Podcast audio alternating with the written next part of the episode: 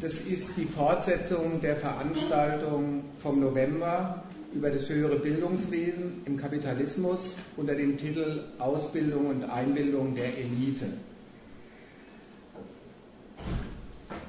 In der Veranstaltung im November hatte ich ja, die großen Studiengänge an den Hochschulen behandelt. Also die Wirtschaftswissenschaften, die Juristen, die Rechtswissenschaften und dann noch, das ist jetzt nicht der größte, aber noch die soziale Arbeit als Studium. Und das Ergebnis der Betrachtung dieser Studiengänge war, die qualifizieren für Berufe, die Teilhabe an dieser Gesellschaft, an der Herrschaftsstrukturen dieser Gesellschaft darstellen. Also für Berufe, wo man Handlanger oder Teilhaber an den herrschenden maßgeblichen Interessen in dieser Gesellschaft ist. Also BWLer an der Führung von Betrieben, Juristen an der herrschenden Rechtsordnung, Studenten der sozialen Arbeit beteiligt an der Elendsverwaltung in dieser Gesellschaft.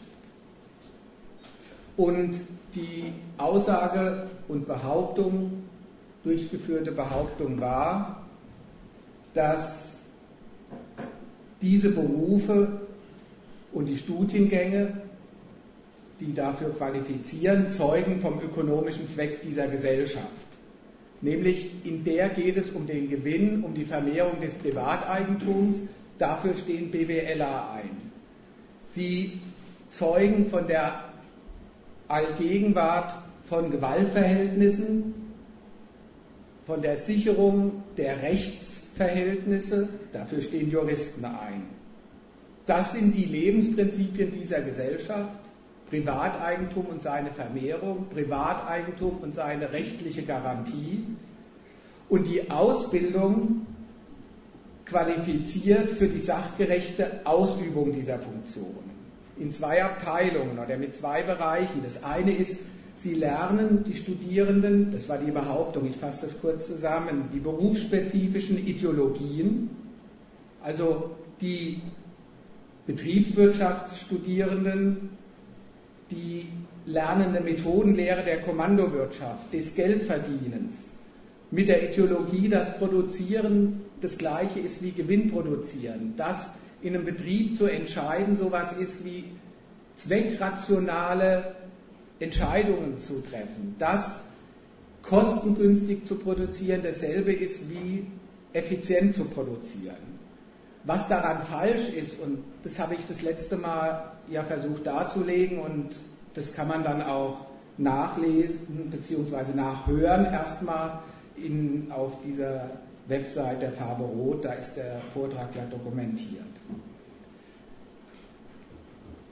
Bei den Juristen ist die Ideologie, die Berufsideologie sozusagen, die von der zivilisierenden Wirkung des, der Rechtsgewalt, dass sie die Konflikte bändigt, zivilisiert und ganz außer Acht bleibt dabei, dass es ohne das Recht und die Garantie des Eigentums die Eigentumsdelikte auch gar nicht gäbe und die Konflikte mhm. da, also die konfligierenden Interessen. Das ist die eine Seite, also es wird qualifiziert für die Berufe durch die Vermittlung der berufsspezifischen Ideologie und auf der anderen Seite des fachspezifischen Handwerkszeugs, das man nun mal braucht, um diese Berufe auszuüben. Bei den Betriebswirt das betriebliche Rechts, Rechnungswesen, die Rechtsformen der Betriebe, bei den Juristen die Paragraphen, bei den Sozialarbeitern die einschlägigen Regelungen des Sozialgesetzbuchs und ähnliches. Und was die Elite, um auf den Punkt des Titels der Veranstaltung noch einzugehen, Ausbildung und Einbildung der Elite, das zusammenfassende Urteil war, was die Elite charakterisiert, ist nicht so wie es sich immer gedacht wird, dass sie über das Wissen, und zwar das höhere, bessere Wissen in dieser Gesellschaft verfügt und deswegen sei sie Elite, sondern es war die Behauptung, Elite sind die Absolventen dieser Studiengänge darüber, dass sie im Beruf Teilhabe an der Herrschaft und der Macht in dieser Gesellschaft haben. Also dass sie Machtpositionen besetzen. Das macht sie zur Elite.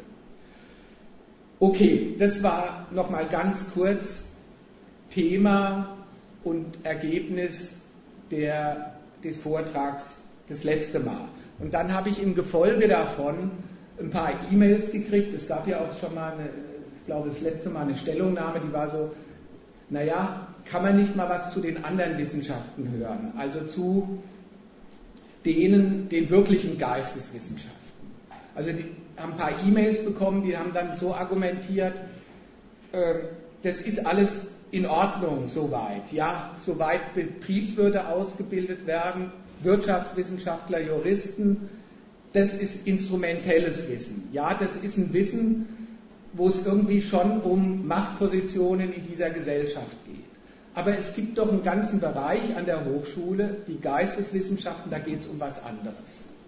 Also da geht es doch nicht um, um Machtpositionen, um Herrschaftswissen, sondern dann geht es auch mal um sowas wie Verständigung über diese Gesellschaft. Das eine, ja, das ist reaktionär und ist ähm, irgendwie instrumentell. Aber es gibt doch andere Bereiche, die sind doch besser, die sind doch nicht so zu charakterisieren als auf einen Beruf bezogen, und zwar auf einen Beruf, der irgendwie Herrschaftspositionen in dieser Gesellschaft einnimmt. Äh, mit der Zuspitzung dann und mit manchen, wenn man Soziologie studiert, die meisten, die werden dann Taxifahrer. Also von daher, was ist eigentlich mit diesen Studiengängen los? Also, wobei ich meine, also das mit dem, mit denen kann man bestenfalls dann Taxifahrer werden, das stimmt nicht. Also, zu was die qualifizieren, äh, das ist auch schon berufsspezifisch und da will ich ja dann auch drauf eingehen. Also soll es heute jetzt darum gehen, ähm, um die Geistes- und Gesellschaftswissenschaften in der ersten Abteilung. Und das will ich vor allem am Beispiel der Literaturwissenschaft machen. Als einer Geisteswissenschaft auch ganz pragmatisch. Ich habe mir einfach immer rausgesucht, wo studieren die meisten. Und das ist halt so auch wieder der größte Bereich. Also 100.000 oder sowas studieren in Deutschland dieses, diese Fachrichtung. Und von daher habe ich mir diese als Beispiel rausgesucht, aber man kann dann auch, wenn es gewünscht wird, habe auch ein paar E-Mails gekriegt, die gesagt haben, ja, sie hätten gern, würden gerne was hören über die Psychiatrie und Psychologie und so weiter. Muss ich mal gucken. Also das ist dann alles ein bisschen viel. Also für manches braucht man ja auch dann seine Zeit. Also wir können mal sehen, wie es läuft und man kann dann vielleicht nachher in der Diskussion auch noch darauf eingehen. Ich will nur noch ankündigen, also die erste Abteilung ist, was charakterisiert die Geisteswissenschaften, sofern es nicht diese BWL, VWL Juristen sind. Und das andere, die andere Abteilung ist, ich will was zu den Naturwissenschaften und Ingenieurwissenschaften sagen, weil ich weiß, dass auch viele hier im Raum sitzen, die das studieren oder studiert haben. Und was eigentlich die Kritik an dieser Sorte von Studium ist, das will ich auch schon noch vermitteln. Also das ist das Programm. Ansonsten gilt, wenn es direkt Nachfragen gibt, soll man die direkt äußern. Ansonsten, ich bin das letzte Mal darauf hingewiesen worden, ich soll ein bisschen längere Pausen machen, damit man dann nochmal überlegen kann, ob es einem eingeleuchtet hat oder was der Einwand ist. Also am Ende jedenfalls von dem ersten Teil mache ich mal eine kleine Unterbrechung und dann kann man in Ruhe darauf eingehen. So, okay. Also jetzt zu dem Bereich Geistes- und Kulturwissenschaften.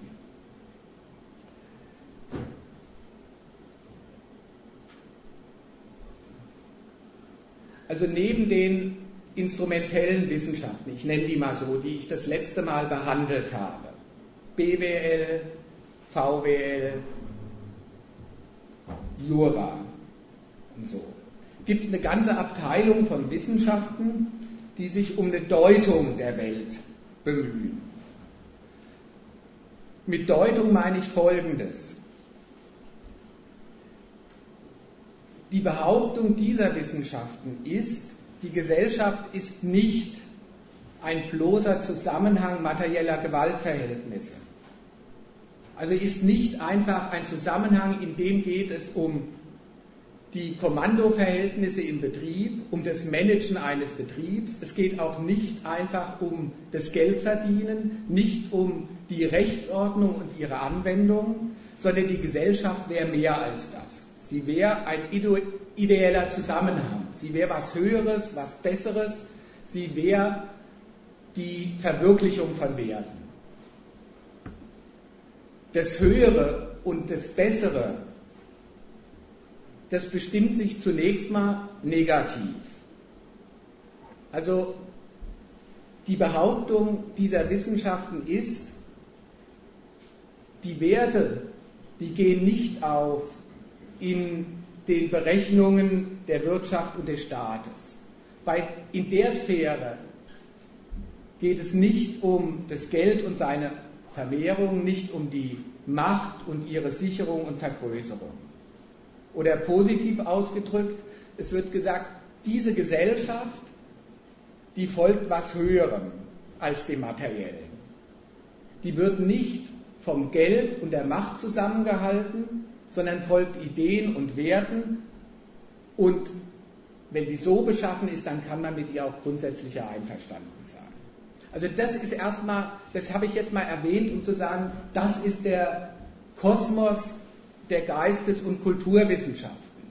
Das ist das, was auch diese E-Mails bemerkt haben. Ja, die einen sagen, die einen Wissenschaften, die gehen ganz klar drauf, ja, in der Gesellschaft geht es um die Wirtschaft, um die materielle Basis und da geht es ums Geldverdienen. Das ist BWL irgendwie. Das weiß man dann auch.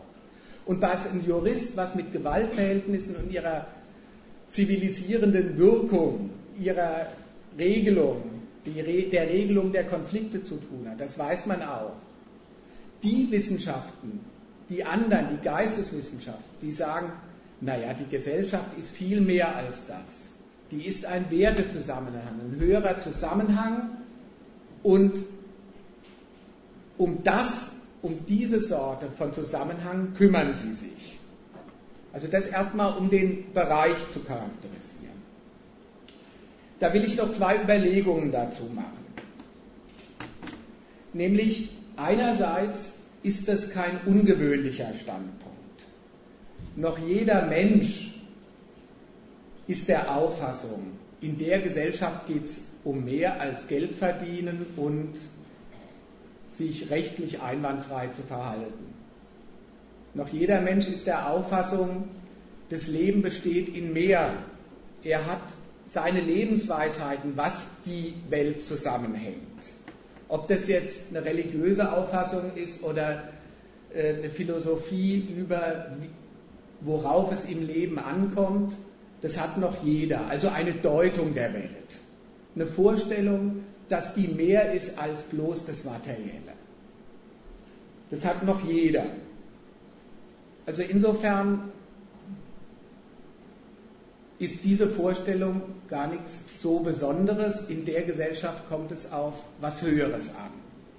Andererseits ist der Staat der Auffassung, dass er diese Deutung der Welt nicht einfach dem Einzelnen überlassen will, sondern dass es in dieser Gesellschaft so etwas braucht wie eine geistige Orientierung, die von oben gestiftet wird. Also eine Botschaft, die will er schon verankert wissen. Dieser Lebenszusammenhang, für den er steht hier, ist mehr als ein durch Gewalt vermittelter. Er ist eine Wertegemeinschaft, er gehorcht höheren Notwendigkeiten und Nützlichkeiten und die geistige Orientierung zu stiften, das ist Aufgabe der Wissenschaft. Und dafür hat er die Geistes- und kulturwissenschaftlichen Studiengänge eingerichtet. Die werden ja auch durchaus mal Orientierungswissenschaften genannt. Also sie sollen Orientierung geben in der Gesellschaft. Im Englischen heißen die Humanities also im angelsächsischen Bereich soll heißen, das sind die von, vom, die über ja, die Fragen der Menschheit handeln, das Menschsein handeln. Und diese Orientierungswissenschaften, also diese Wissenschaften, die eine Deutung der Welt vermitteln sollen, die teilen sich wiederum in zwei Abteilungen auf. Es gibt eine erste Abteilung, die, wo die Wissenschaften sich dadurch unterscheiden, dass sie eine je spezifische Deutung der Welt liefern. Das sind diese Bereiche wie Soziologie, Politologie, Geschichtswissenschaft. Die vermitteln eine jeweils spezifische Sichtweise der Welt, Deutung der Welt. Also das will ich jetzt nur andeuten kurz und sagen, naja, wer Soziologie studiert, der wird eingeführt in eine Wissenschaft, die sagt, alles ist gesellschaftlich. Und die die Gesellschaft als ein System betrachtet, die die Vorstellung vermittelt, ja, diese Gesellschaft ist ein System von Abhängigkeiten und von nützlichen Funktionen. Und zwar auffällig dabei ist immer, dass das über Abstraktionen geht. Nämlich, es wird in folgender Richtung immer gedacht. Die Gesellschaft, es wird nicht gedacht, sagt, diese Gesellschaft ist eine kapitalistische und jetzt analysieren wir mal die bestimmten Zwecke und Gegensätze, die es in dieser Gesellschaft gibt. Sondern die Soziologie geht umgekehrt vor und sagt, diese Gesellschaft, wie jede Gesellschaft, also diese kapitalistische Gesellschaft wie die feudale, ist eine Gesellschaft und was charakterisiert eine Gesellschaft? Individuen, die voneinander abhängen, die nützliche Funktionen füreinander haben, die Rollen spielen, die ihnen ermöglicht zu handeln, aber sie auch in Handeln beschränkt und so weiter. Also das ist eine Sichtweise, ich deute das nur an, wenn es gewünscht wird, kann man dann auch in die Einzelheiten gehen. Die sagt, erstens, um das nochmal auf das vorherige zu beziehen. Die sagt, im Lichte dieser Wissenschaft, das, was sie herausfindet, ist die Gesellschaft als ein nützlicher Zusammenhang, als ein Zusammenhang von Abhängigkeiten, auf die die Leute verwiesen sind, im Sinne von Beschränkung, aber die ihnen auch das Handeln ermöglichen. Und der Fehler dieser Wissenschaft ist immer, dass sie die speziellen Zwecke weglässt oder auflöst in allgemeine Notwendigkeiten des Zusammenlebens überhaupt. Das habe ich versucht zu illustrieren mit dem Beispiel, die denkt immer umgekehrt. Die sagt nicht, diese Gesellschaft ist eine kapitalistische, die hat diese speziellen Zwecke, also um was geht es in der Gesellschaft und die Gegensätze in dieser Gesellschaft ergeben sich aus deren spezifischen Zwecken, aus der Vermehrung von mir aus des Kapitals, sondern die denkt umgekehrt, auch der Kapitalismus ist eine Gesellschaft und wie jede Gesellschaft braucht es da, muss jeder seine Rolle spielen, sie sind voneinander abhängig und so weiter und dann landet er bei Tatsachen des sozialen Lebens überhaupt. Das ist sowohl die ideologische Seite im Sinne, so wird noch jeder Gegensatz den es in der Gesellschaft gibt, mit einer nützlichen Funktion ver verbunden. Also wenn man jemanden ins Gefängnis steckt, das ist auch wichtig für die Gesellschaft, weil das gibt Halt und Orientierung zum Beispiel. Das ist eine andere Betrachtung, als wenn ich sage, was liegt in einer Gesellschaft vor, in der von mir aus Eigentumsverhältnisse herrschen und Leute, die sich an denen vergehen, werden ins Gefängnis gesteckt. Also das, für einen Soziologen erscheint diese Sache so, das sind Sanktionen und jede Gesellschaft braucht Sanktionen. Also das nur mal als ein Beispiel. Ich will da nicht in die Einzelheiten einsteigen, sondern es soll darum gehen, das ist eine Art und Weise, wie diese Wissenschaft eine Deutung der Welt liefert. Die Politologie auch die liefert ihre spezifische Deutung der Welt, zum Beispiel im Sinne, der Mensch braucht den Staat. Kommt nicht weit ausgewalzt vor, aber ist ein Moment dieser, des politologischen Menschenbilds zum Beispiel. Wo nicht, auch da ist die Frage nicht, warum braucht diese Gesellschaft einen Staat, sondern warum braucht der Mensch einen Staat? Und dann wird ein Menschenbild konstruiert in der Berufung von mir aus als alte Philosoph, dem Hobbes, die dann sagen, der Mensch von seiner Natur aus ist ein Wolf, der einen Staat über sich braucht, um seine Natur zu zähmen und darüber für Ordnung sorgt und ähnliches. Auch das, wenn es gewünscht wird, kann man auf Einzelheiten eingehen. Ich will nur sagen, auch das eine Deutung der Welt, die in dem Fall die Gewaltverhältnisse, die man von den Juristen her kennt, auflöst in, das ist die Menschennatur und die braucht den Staat. So könnte man jetzt andere durchgehen noch. Also die Geschichtswissenschaft hat ja zurzeit große Konjunktur. Mit History Channels auch im Fernsehen und so weiter. Diese Deutung der Welt sagt, das, was heute passiert, ist durch die Vergangenheit bestimmt, nicht durch die heute maßgeblichen Interessen, Zwecke, Konflikte, die es gibt, sondern wenn man das heutige verstehen will, muss man in die Vergangenheit gucken. Das ist die eine Botschaft der Geschichtswissenschaft.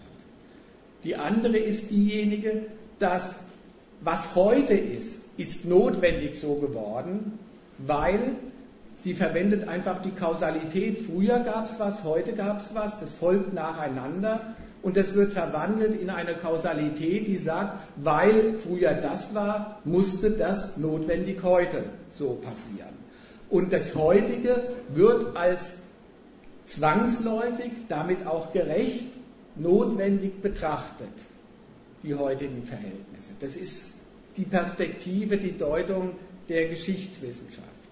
Also, um es nochmal so zu sagen, äh, das, äh, es gibt eine Aussage, die sagt, die Geschichte ist eine von Klassenkämpfen und von, von Gewaltverhältnissen. Und wer sich da durchsetzt, ist eine Machtfrage im Blick der Geschichtswissenschaft erscheint es so, als das musste alles zwangsläufig so passieren. Und damit ist auch das heutige, weil es sich durchgesetzt hat, ganz prinzipiell erstmal legitimiert als eine notwendige Konsequenz des früheren und so weiter und so fort. Gut, ich habe ja gesagt, ich will mich auf eine andere Wissenschaft konzentrieren. Ähm, ich habe das jetzt erwähnt, um zu sagen, jetzt könnte man die verschiedenen Geistes- und Gesellschaftswissenschaften durchgehen und man wird finden, alles unterschiedliche Deutungen der Welt, eine spezifische Sichtweise, die auf die Welt gerichtet wird und die immer die Seite hat von Notwendigkeit der Verhältnisse, wie sie hier sind, und auch Nützlichkeit und Gerechtigkeit dieser Verhältnisse. Die andere Abteilung von Deutungswissenschaften oder von Orientierungswissenschaften sind diejenigen, die sich auf die in der Gesellschaft schon vorhandenen Deutungen beziehen. Also sich nicht damit befassen, dass sie selbst eine Sichtweise produzieren, sondern dass sie sich auf in der Gesellschaft vorhandene Deutungen im Bereich der Kunst und Kultur beziehen. Das ist die Seite der Literaturwissenschaft, die erzeugt erstmal nicht von sich Deutungen, sondern bezieht sich auf eine Sphäre, die es in der Gesellschaft gibt, die der Kunst und Literatur, und befasst sich mit der, dieser Sphäre. Die größte dieser Wissenschaften ist, wie gesagt, die Literaturwissenschaft. Es gibt dann noch Kunsthistoriker und so weiter. Und ich will mich jetzt einfach mit dieser Geisteswissenschaft als einem Beispiel für, also Literaturwissenschaft als ein Beispiel für die Geisteswissenschaften befassen und da mal zeigen, worin erstens die Leistung, die Fehler und dann auch die qualifizierende Nützlichkeit dieser Wissenschaft besteht.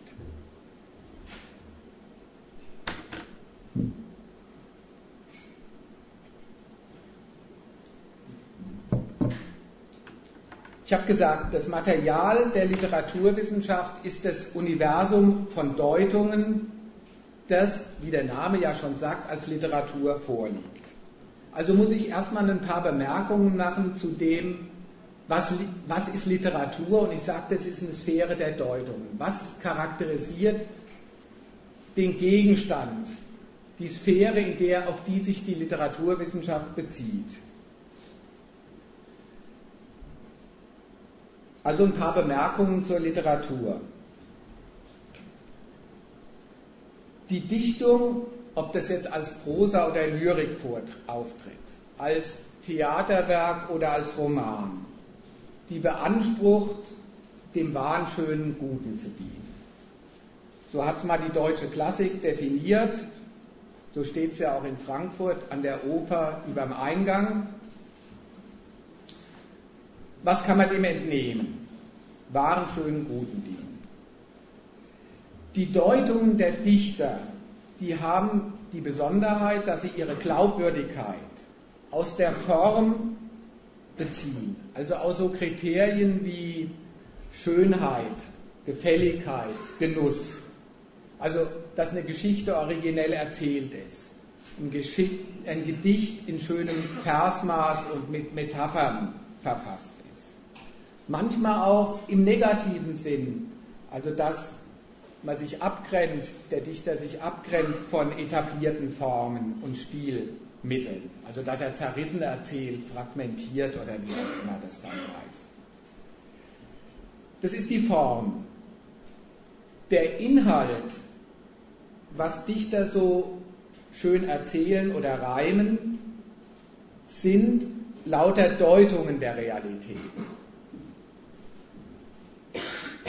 die allesamt davon ausgehen, dass es in der Welt nicht darauf ankommt, was sie ist, sondern wie der Einzelne sich zu ihr stellt. Was er aus der Welt für sich macht. Also die ganze Literatur ist ein nicht enden wollendes Universum von Geschichten und Idealen über gelungenes Leben, um das mal als Kurzfassung zum Beispiel. Und das gilt erst recht für die vielen Geschichten, wo das Leben misslingt. Die meisten sind ja tragisch. Und die Geschichten, die werden ja nicht erzählt vom Dichter mit der Botschaft, dann soll man das lassen, sein Glück versuchen in dieser Welt zu finden, seine Heimat in dieser Welt zu finden. Dann soll man es lassen, wenn es nicht gelingt, sondern gerade das Misslingen soll ja unterstreichen, wie wichtig es ist, dieses Ziel zu verfolgen. Also ein Dichter wäre der Letzte, der sagt, na, wenn diese Versuche, in der Welt seine Heimat zu finden, immer so tragisch ändern, dann sollte man vielleicht mal die Welt verändern, dann passt sie irgendwie zu einem, dann kommt man auf seine Kosten und dann braucht man auch nicht immer nach den höheren oder sonstigen, nach dem Glück zu streben, weil dann ist es ja da. Für den Dichter ist das Scheitern das Argument, es kommt umso mehr darauf an und diese Heimat in der Welt zu finden. Also so drehen sich die ganzen Dichtwerke, diese ganze Sphäre der Literatur immer um die eine Botschaft. Es kommt in der Welt darauf an, dass man sich in ihr seine Heimat schafft, sich in ihr bewährt, es kommt darauf an, naja, Zufriedenheit zu erwirtschaften. Wie gesagt, gerade immer dann umso mehr betont, wenn dieses Bemühen als Scheiterndes dargestellt wird. Also die Dichter sind Zeugen des Pursuit of Happiness, also was diese modernen Gesellschaften charakterisieren sollen, beziehungsweise was sie in ihre Verfassung geschrieben haben. Also dieses Streben nach Glück, aber nicht im materiellen Sinne nach Geld streben, sondern nach dem höheren Glück streben. Also das gelungene Leben, ein, ein Leben, das mit dessen Maßstäben man zufrieden sein kann. Das ist das wahre Glück. Das ist die Botschaft der Dichter. Also das, damit das jetzt nicht so abstrakt daherkommt äh, will ich nur, ohne jetzt da ewig Literatur zu erzählen, will ich es nur an ein paar Beispielen illustrieren, damit man sich was darunter vorstellen kann. Also unter dieser Kurzfassung das ist, sind lauter Deutungen der Welt, die reden vom gelungenen Leben, gerade im Misslingen. Also was weiß ich, nehmen wir mal äh, ein Stück deutsche Literatur. Der Thomas Mann erzählt in den Buddenbrocks die Geschichte von der Kaufmannsfamilie im 19. Jahrhundert, deren Mitglieder zerrissen sind im Konflikt zwischen den Pflichten, die die Firma ihnen auferlegt und die Familie und ihre Neigungen, Liebschaften, ästhetischen Neigungen oder ähnlichem. Und letztlich scheitern alle dabei, ihr Leben zu führen. Sie scheitern alle an diesem Konflikt. Also das ist so ein Beispiel für, es, das Thema ist das gelungene Leben, in dem Fall illustriert an dem tragischen Konflikt von Verpflichtungen auferlegt durch die gesellschaftlichen Konventionen, beziehungsweise in dem, Weise in dem Fall die Führung und den Erfolg der Firma und den privaten ästhetischen Ambitionen zum Beispiel oder dem Familienglück. Oder umgekehrt, anderes Beispiel, moderneres, war jetzt auch verfilmt im Fernsehen von Uwe Timm, die Entdeckung der Currywurst zum Beispiel. Es ist ja eine kleine Geschichte, die am Ende des Zweiten Weltkriegs spielt in Hamburg, wo eine bisschen ältere Frau schon einen jungen desertierenden Soldaten aufnimmt bei sich und in den letzten Kriegstagen, wo alles drüber und drunter geht, äh, ihr kleines Liebesglück findet und dann die Story halt darin besteht, dass sie ihm das Ende des Kriegs verheimlicht, weil sie noch ein bisschen länger mit ihm zusammenbleiben will. So, ist äh, eine Story, eine Geschichte, die illustriert, dass selbst unter den elenden Bedingungen eines endenden, vernichtenden Weltkriegs der Mensch in dem Fall sein kleines Glück finden kann. Ja, ist es diese, diese Geschichte. Also immer fragen, wie schafft der Mensch für sich, sich in dieser Gesellschaft zu stellen, sein Leben halt zu leben. Dasselbe gilt für die große Dichtung. Also um nochmal ein Beispiel zu geben aus Weltliteratur. Sagen wir mal, der Hamlet, der seinen großen berühmten Monolog hält, also dieser Dänenprinz, der sich dann fragt, soll er jetzt dem Unrecht, was ihm geschehen ist, beziehungsweise seinem Vater geschehen ist, soll er das jetzt rächen oder soll er es hinnehmen? Das ist es mit Sein und Nichtsein, dieser schöne Dialog. Und da ist es die Frage, ja auch, wie führe ich ein Leben, in dem Fall, wie, was soll ich jetzt moralisch richtig tun? Soll ich das Unrecht erdulden oder soll ich mich wappnend ihm entgegenstellen? Ja, das ist da die Frage. Oder, jetzt machen wir noch ein letztes Beispiel, nur dann kann ja jeder das ergänzen in seinem Kopf und äh, sich das vor Augen führen. Ähm, da ist es so, sagen wir mal, auch die, die Seite der Lyrik. Ich erinnere mich noch, wie ich mal in einem Seminar, gibt jetzt 30 Jahre zurück, war und da ging es um ein Gedicht der Anakreontik, das ist so leicht und locker aus der Zeit von Goethe, mit kleinen Blumen, kleinen Blätter, die streuten mir mit leichter Hand, gute junge Frühlingsgötter tändeln auf ein luftig Band. Ist von Goethe, ja, wird, weil von Goethe ist, gilt es dann als berühmt und so weiter. Und auch da ist es, was, was bringt einem das Gedicht? Das ist die Deutung der Möglichkeit des Kunstgenusses, dann noch der Liebschaft, kommt ja später auch noch, ähm, die in schönen Versen beschworen wird. Also auch da mit dem richtigen Sensorium ausgestattet, kann man der Welt einiges abgewinnen. So. Also Fazit daraus ist, die Dichter und deren Produkte sind allesamt die Verkörperung des Standpunkts, es kommt in der Welt darauf an, was ich aus ihr mache. Und sie denken sich ihre Geschichten aus und ihre Figuren, die dann die Welt um diese Frage sich drehen lassen. Also wie sie die Welt deuten und verarbeiten, beziehungsweise wie sie ihre ausgedachten Figuren die Welt deuten und verarbeiten lassen. Das soll es auch sein, worum sich die Welt wirklich dreht. Also ihre Einbildungskraft schafft die Wahrheit oder es soll, was ihre Einbildungskraft schafft. Das soll auch die Wahrheit der Verhältnisse sein. Also im Englischen heißt ja auch diese Sorte von Literatur, die heißt halt Fiction.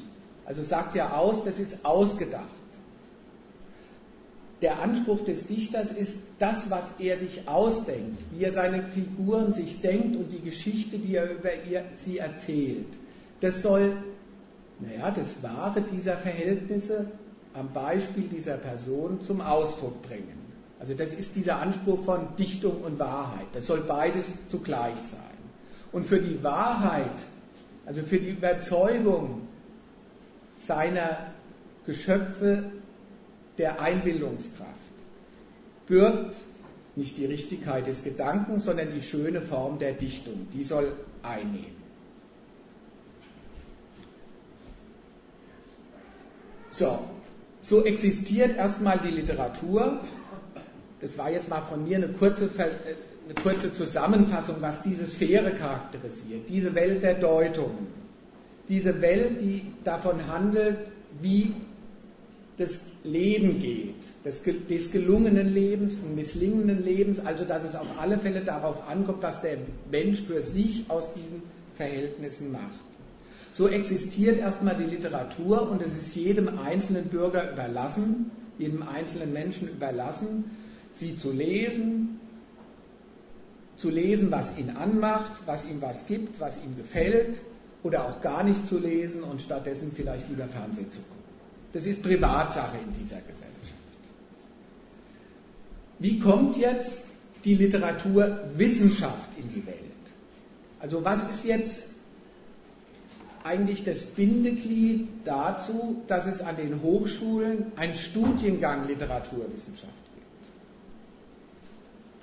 Und da muss man erstmal sagen, die Literaturwissenschaft kommt durch den Staat in die Welt, der die Beschäftigung mit Literatur zu einer akademischen Disziplin macht. Das ist erstmal banal, das ist ja so. Warum macht er das zu einer akademischen Disziplin.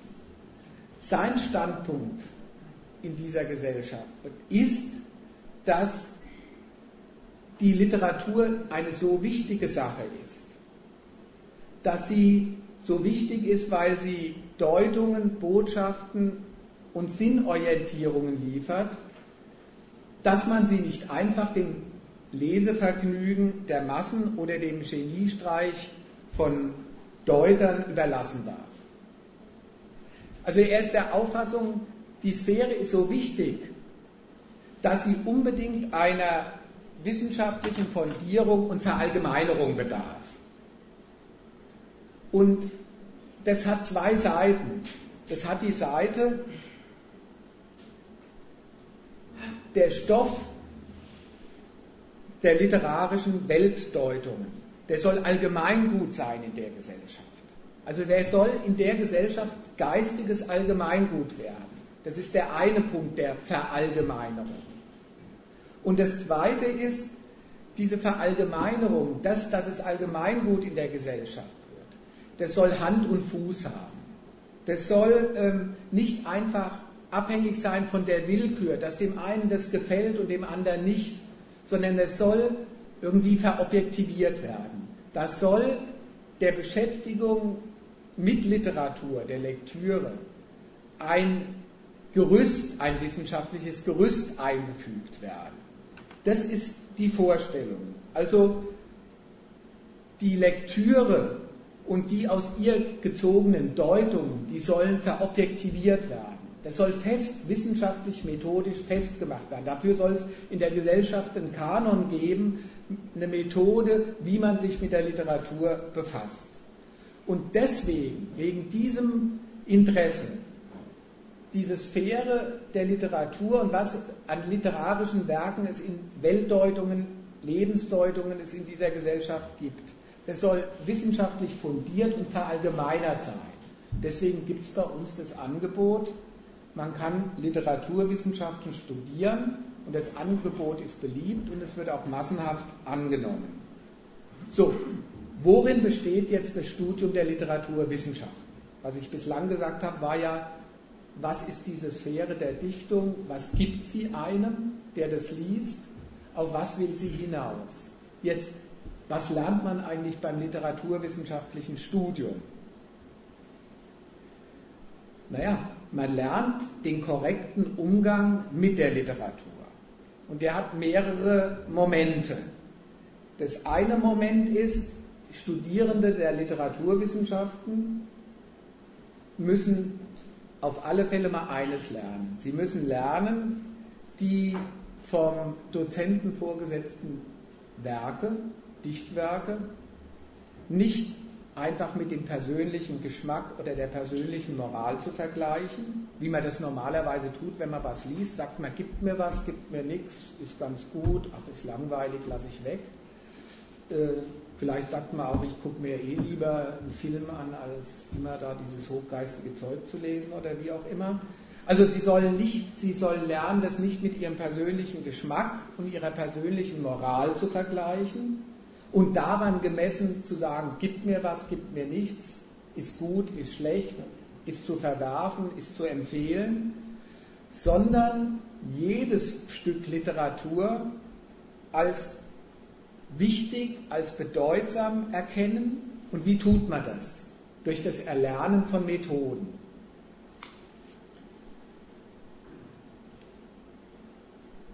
Was meint das jetzt? Also wie, wie kriegt man das hin, jedes Stück Literatur im Prinzip für wichtig, bedeutsam, für einen Beitrag zu diesem Universum der Literatur und überhaupt zu unserer geistigen Orientierung zu betrachten. Das lernt man durch das Erlernen von Methoden der Betrachtung. Wobei ich noch eins vorwegschieben will. Ansätze dieses literaturwissenschaftlichen Umgangs kennen die Studierenden, jeder, der diesen Studiengang studiert, schon von der Schule her. Hat ja irgendwie jeder Deutsch gehabt oder Leistungskurs Literatur am Gymnasium und da hat man ja schon gelernt, Literatur zu interpretieren. Wobei ich mich habe belehren lassen, im Unterschied zu unseren Zeiten, äh, sagt man gar nicht in der Literatur interpretieren sagen, sondern heute verhandelt man mit dem Text oder führt einen Diskurs über den Text oder sowas. Aber im Prinzip läuft das alles auf dasselbe heraus. Nämlich, es kommt darauf an, nicht, jetzt mache ich die Opposition mal, einfach einen Text zu erklären, zu sagen, worum ging es dem Dichter, Ganz schlicht in dem Sinne, äh, was wollte er sagen und wie hat er es gesagt, mit welchen ästhetischen Mitteln hat er das gemacht, sondern es, wer den Text interpretiert oder mit dem Text verhandelt, der äh, will der Verkünder einer Bedeutung sein, die in dem Text steckt. Also interpretieren will ja immer sagen, ich will das rausholen, was eigentlich in dem Text steckt. Und das ist nach der einen Seite hin merkwürdig, weil der Dichter gewöhnlicherweise ja ziemlich klar sagt, auf was er raus will. Und der von sich ja, auch wenn er das Buch schreibt, sein Werk schreibt, der Überzeugung ist, dass die Botschaft schon rüberkommen soll. Dass er, äh, was er da erzählt, auch so erzählt und mit den Mitteln, dass das, auf was er rauskommt, für den Leser, wenn er nicht ganz vom Kopf geschlagen ist, deutlich werden soll. Es gibt dann auch wieder so Verfickte, die gerade das verrätseln wollen. Aber erstmal im Prinzip ist es so, die wollen darstellen, es, der, der, Leser soll ja eine Mitteilung mitkriegen. Und der Interpret, der geht erstmal davon aus, und das, ich lese nachher noch ein lustiges Beispiel dafür vor, der geht ähm, ja davon aus, erstmal das, und muss davon ausgehen, dass Stück, ob es jetzt ein Gedicht ist oder der Roman, ist ein Rätsel und er mit seiner Interpretation bringt erst zum Vorschein, um was es dem Dichter eigentlich ging. Das ist mal da das Verfahren. Und das hat ein bisschen einen Anhaltspunkt oder eine Grundlage in dem Dichter, weil es ist ja so, der Dichter, also der will natürlich das, was er sagen will, ja auch nicht einfach hinschreiben und sagen von mir aus, es kommt darauf an, Uwe Timm, äh, dass man auch in schlimmen kleinen, äh, in schlimmen Verhältnissen sein kleines Glück finden kann, zum Beispiel. Das schreibt er einfach als so einen Satz hin, da wäre es ja unmittelbar irgendwie simple Moral, sondern er erzählt eine Geschichte an einem Einzelfall und will darüber die Botschaft transportieren. Und darauf setzt sich der Interpret und versucht dann rauszufinden oder findet raus, um was ging es ihm eigentlich. Was ist also das irgendwie allgemeingültige, sei es der Form, sei es des Inhalts dieses Stückes. Gut, also dieses Interpretieren hat man schon normalerweise in der Schule gelernt und das muss natürlich auch im weiteren Studium angewendet werden, auch wenn es dann heutigen Tags eben komplizierter ausgedrückt wird. Aber das Entscheidende ist, man lernt beim Studium in den entsprechenden Modulen und Seminaren die Methoden, mit denen man Literatur betrachtet. Und Methoden heißt sowas wie Denkschablonen, mit denen man sich dem Text nähert. Ich bringe mal ein Beispiel dafür. Was ist so eine Methode? Man geht über von, der, von dem Werk zur Betrachtung des Entstehungsprozesses des Werks. Und das erschließt ganz neue Bedeutungsdimensionen, zum Beispiel durch die Betrachtung der Biografie des Autors, der Einflüsse des Zeitgeists. Also noch ein Beispiel aus der Gegend hier von mir aus, vielleicht hat es der eine oder die andere schon gelesen, äh, liest man das siebte Kreuz von der Anna Segers, das spielt ja hier im Rhein-Main-Gebiet, allerdings zur Zeit des Faschismus und ist diese Fluchtgeschichte von einem, der im KZ war, Kommunist, und der dann es schafft, als einer von sieben Flüchtlingen durchzukommen und dann über den Rhein nach Frankreich zu kommen. Das ist erstmal die, die Geschichte. Der wissenschaftliche Kommentar geht jetzt so, dass er sagt, also ein Beispiel für einen eine methodische Betrachtung dieses Werks. Geht dann so, dass gesagt wird, zu der damaligen Zeit gab es ein Konzept der Volksfront. Und die Autorin, die Kommunistin war, hing diesem Konzept an und es findet sich auch im Werk wieder. Jetzt muss man sagen, das kann man gar nicht leugnen, das ist auch so. Also das Konzept der Volksfront hieß damals einfach, äh, das war die Vorstellung, angesichts des Faschismus müssen alle Schichten und Klassen zusammenhalten. Und da sollten sowohl die Arbeiter wie die Kleinunternehmer wie die Christen und so weiter alle zusammen eine Front gegen den Faschismus aufbauen. Und es findet sich auch irgendwie im Stück wieder, durchaus, nämlich in der Art und Weise, dass sie alle diese Charaktere auftreten lässt und deren Distanz zum Faschismus und deren Unterstützung für den Flüchtling zum Beispiel da zutage tritt. Jetzt mal überlegt, was hilft oder was leistet der Kommentar der Literaturwissenschaft? Also wenn man in so einem Seminar sitzt, da ist das siebte Kreuz Thema von und man lernt sozialhistorisch betrachtet oder biografisch durch die durch Hinzuziehen der Autorin betrachtet, spiegelt sich im Werk der Volksfrontgedanke wieder.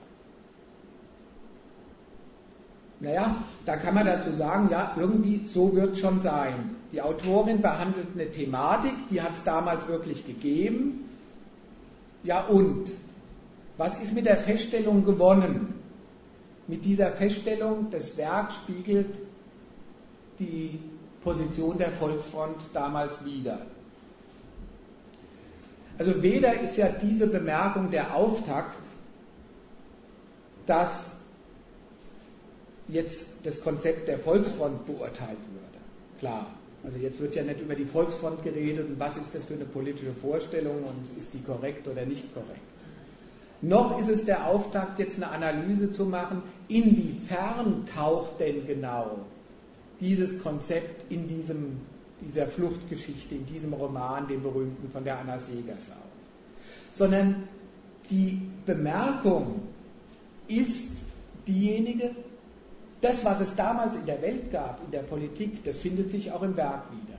Also die Betonung, die Aussage ist, da gibt es ein Entsprechungsverhältnis von dem Werk und der Weltanschauung, also der Weltanschauung der Autorin und dem, was es überhaupt an Diskussionen damals in der Gesellschaft gab.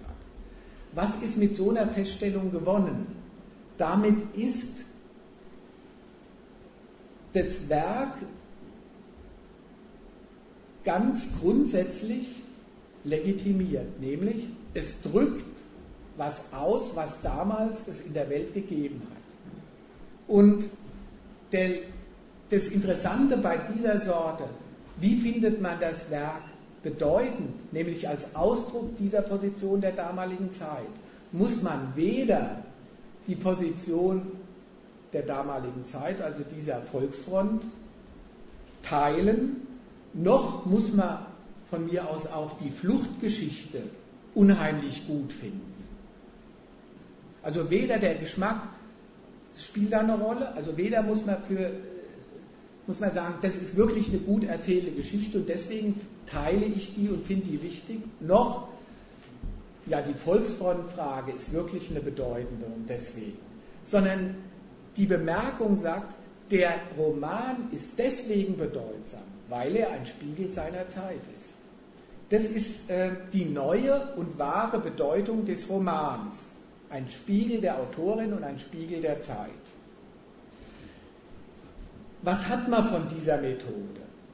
Also was sie leistet ist, dass sie die Freiheit des Geschmacksurteils, das ist schön erzählt, damit kann ich was anfangen, damit kann ich nichts anfangen. Das, diese Freiheit hat man ja gegenüber der Literatur. Man liest und sagt, naja, gefällt mir, gefällt mir nicht. Teile ich, teile ich nicht. Die wird überführt in eine Verbindlichkeit gegenüber dem Dichtwerk, beziehungsweise in eine Verbindlichkeit gegenüber dieser ganzen Sphäre. Also, auf was ich hinaus wollte, ist, das ist die Art und Weise, wie man diese Sphäre der Deutungen überführt von, naja, der eine liest, der andere nicht, das ist eine Frage des freien Geschmacks, in jedes dieser Werke sagt uns was, ist von Bedeutung. Das ist diese Kategorie der Bedeutsamkeit, die in der Literaturwissenschaft so wichtig ist.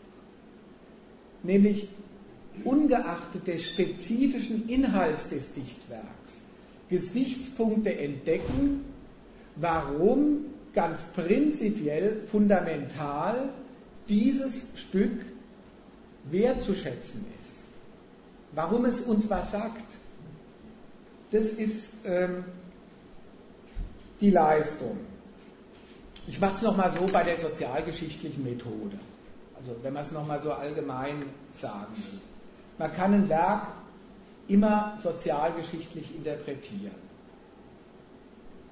und in das Verhältnis äh, zur Gesellschaft seiner Zeit stellen. Da kommen dann durchaus die Gewaltverhältnisse und die ökonomischen Verhältnisse manchmal vor. Also von mir aus, wenn einer die Buddenbrocks von Mann sozialgeschichtlich betrachtet, dann sagt er, habe ich neulich gelesen, dass in dem Werk sich sowas spiegelt wie der Aufstieg des modernen Kapitalismus und die Überwindung des alten, traditionellen Kaufmannskapitalismus. So, das ist so eine Bemerkung zu dem Werk. Was ist wieder, was ist mit so einer Bemerkung, also mit der sozialgeschichtlichen Betrachtungsweise gewonnen? Das Werk wird als Ausdruck dieser Zeit betrachtet und das ist nicht der Auftakt, soll es ja auch gar nicht sein. Man analysiert jetzt und betrachtet den Kapitalismus der damaligen Zeit. Das wäre ja so das würde man in der Sozialgeschichte, sei es am wirtschaftswissenschaftlichen oder geschichtlichen Institut machen. Also ist nicht der Auftakt darüber zu reden, sondern es ist der Auftakt für diesen Legitimationszirkel, nämlich zu sagen, das Werk ist deswegen bedeutend, weil es behandelt, was, was damals in der Zeit los war. wo man immer sagen kann, nach der einen Seite ist die Aussage ja trivial, der Autor hat was behandelt, was es damals gab. Ja, Wahnsinn. Ja, äh, was soll er sonst behandelt haben?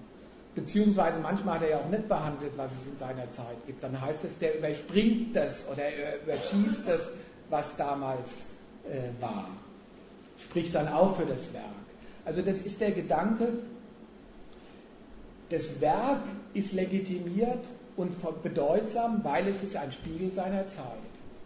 Und die Zeit übrigens ist auch erscheint in einem anderen Licht, weil sie hat ja ihren ästhetischen Ausdruck in dem Werk gefunden.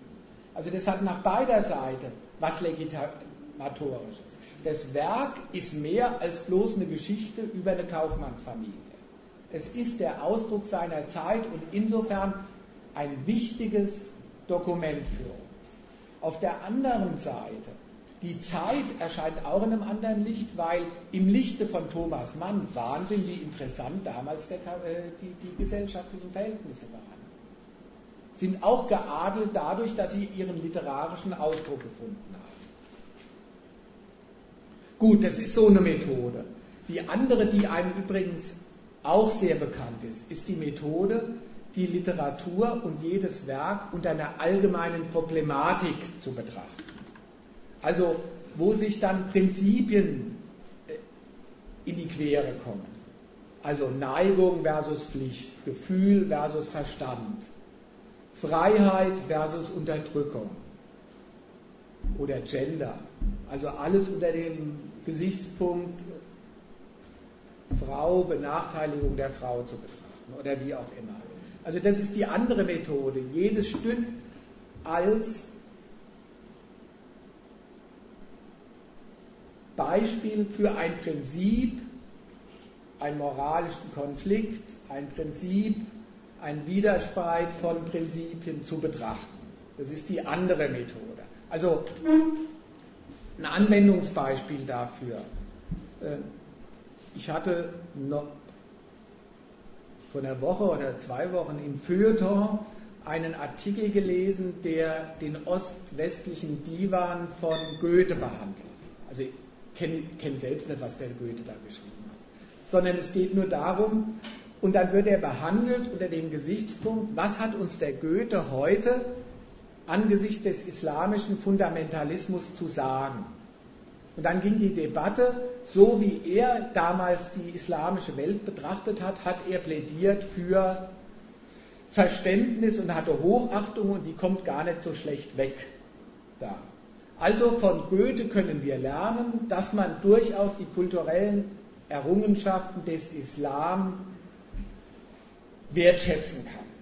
So, dafür steht es. Also wird durch diese Sorte von Betrachtung eine ganz neue Bedeutung beim Goethe entdeckt, in dem Werk entdeckt, es wird aktualisiert, es wird genommen als, also der kannte ja damals wirklich keinen islamischen Fundamentalismus. Und ob der sich wirklich mit, also definitiv hat er sich mit dem Problem nicht rumgeschlagen.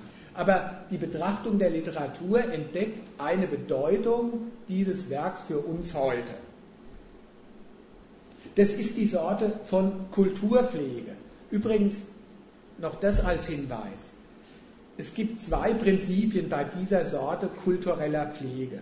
Das kann man sich gleich mal merken. Die eine Methode ist, noch jeder Gedanke, und sei er so blöd wie nur etwas, dem wird eine Bedeutung für heute abgewonnen, weil es ein berühmter Dichter damals gesagt hat. Also das ist die eine Betrachtung, dass wirklich, ähm, egal ob das was Korrektes war, meistens waren es ja irgendwelche moralischen Prinzipien, primitive Weltanschauungen oder was auch immer, wird gesagt, was der vor 300 Jahren gesagt hat, das hat eine ungeheure Bedeutung für uns heute. Übrigens ist das immer interessant, bei bestimmten Büchern gilt das nie. Also ich habe hier mal eine Einführung gemacht ins Kapital. Da heißt immer das normale Ding vor 200 Jahren erschienen, kann uns heute nichts mehr sagen. Ist ja veraltet, die Welt hat sich ja verändert. Bei den Dichtern ist das immer anders. Vor 200 Jahren gesagt, Wahnsinn. Ja, da geht es immer so rum. Und also die eine Methode ist, nicht sich in das Verhältnis eines, eines, Urteils zu dem damaligen setzen. Also sagen, was hat er denn gesagt? Ist das eine Erkenntnis damals? Trifft es was? Oder war das noch Ausdruck der, naja, dass die damals nicht so viel wissen und sich die Welt irgendwie so zurechtgelegt haben? Ähm, also nicht ins Verhältnis des freien Urteils zu den damaligen Aussagen, sondern jeder Mist hat uns heute was zu sagen ist für uns heute von Bedeutung. Das ist die eine Seite des Umgangs mit der Tradition, mit der literarischen Tradition. Die andere Seite des Umgangs ist dass man von der heutigen Blickwinkel legt man in die Werke all das rein, was die Literaten damals nie im Kopf haben, aber eben der Interpret oder derjenige heutige Wissenschaftler dem Werk beimisst. Das war das Beispiel mit dem öst-westlichen äh, Divan. Also wo einfach alle Problematiken von heute, von mir aus Gender, in die Literatur und die Tradition vor 200 Jahren reingelegt wird. Das sind die zwei Sorten der Traditionspflege. Und bei beiden ist es nie der prüfende Gedanke, der sagt, was haben die damals gesagt, stimmt das, stimmt das nicht, was ist von dem heutigen zu halten und es ist erst recht falsch, das denen anzuhängen, sondern es ist der Wille zur Affirmation, prinzipiell diese Werke für bedeutsam zu finden. Das ist da das leitende Motiv. Und eines ist noch wichtig, gerade im Blick dann auf das spätere Berufsfeld der Absolventen der Literaturwissenschaft, dass man bei all den Methoden der Interpretation oder der methodischen Betrachtung von Literatur lernt, dass die Dichter, wenn sie Deutsche waren, Ausdruck von der Nationalkultur sind. Und dass man dann dem Nibelungenlied, dem Goethe, aber auch dem Bertolt Brecht die Bedeutung für uns Deutsche ablauscht. Gut, was ist das Resultat? Ähm, was ist denn die Essenz jetzt, wenn man Literaturwissenschaften studiert hat? Was, was bleibt da? Was wird da gebildet? Heißt ja Ausbildung und Einbildung. Jetzt will ich mal sagen zur Ausbildung und zur Einbildung. Was ist die Essenz dafür? Am Ende von so einem Studium stehen Experten für Literatur, die erstens an der Welt die Deutungen interessieren, die Dichter über sie verfertigt haben. Das ist mal wichtig.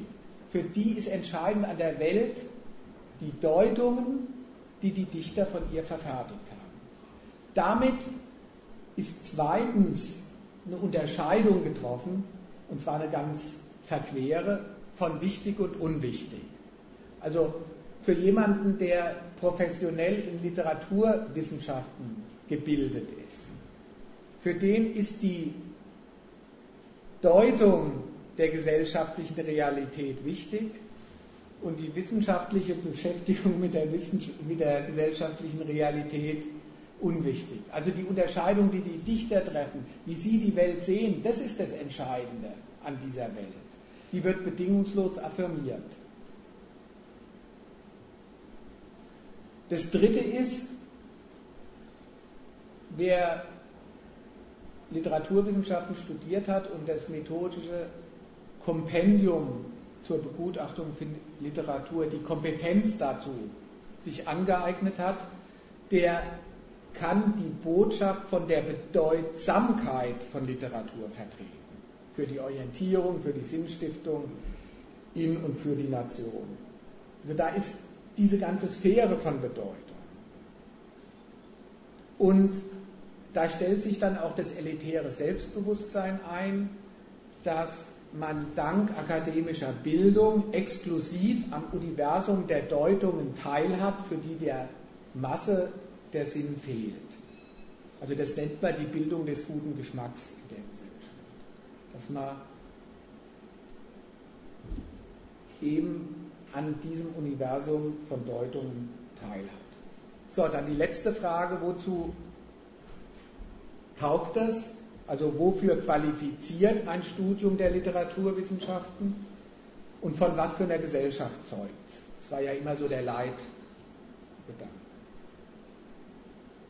Also durchaus nicht fürs Taxifahren. Also, sondern äh, erstmal das qualifiziert für einen Dienst, also das habe ich jetzt äh, nur nochmal in Erinnerung an die E-Mail gesagt, sondern es qualifiziert für einen Dienst im Bildungswesen. Das ist die, der eine große Berufszweig. Wo man als Deutschlehrer dann die Schüler mit dem Kanon Literatur, literarischer Weltdeutungen bekannt macht. Wo den, dem Nachwuchs der Nation die Bedeutung von Dichterworten nahegebracht wird. Damit eben der Nachwuchs begreift, dass er einer Wertegemeinschaft angehört und dass er die eigene Nation als eine kulturelle Heimstatt schätzen lernt. Also Deutschlehrer nicht umsonst haben auch sowas sehr oft von Moralprediger an sich. Das ist die eine Seite. Und die andere ist die, naja, und gebildete Schüler, wer Goethe liest, der verprügelt keine Rentner. Also das ist die andere Seite. Also Dienst im Bildungswesen, dafür qualifiziert das Studium. Und natürlich Dienst in der ganzen, in den Einrichtungen der bürgerlichen Öffentlichkeit. Also in Zeitungen, Zeitschrift, Rundfunk und so weiter. Deren Auftrag ja explizit die Willensbildung des Volkes, geistige Führung, kulturelle Bildung des Volkes ist.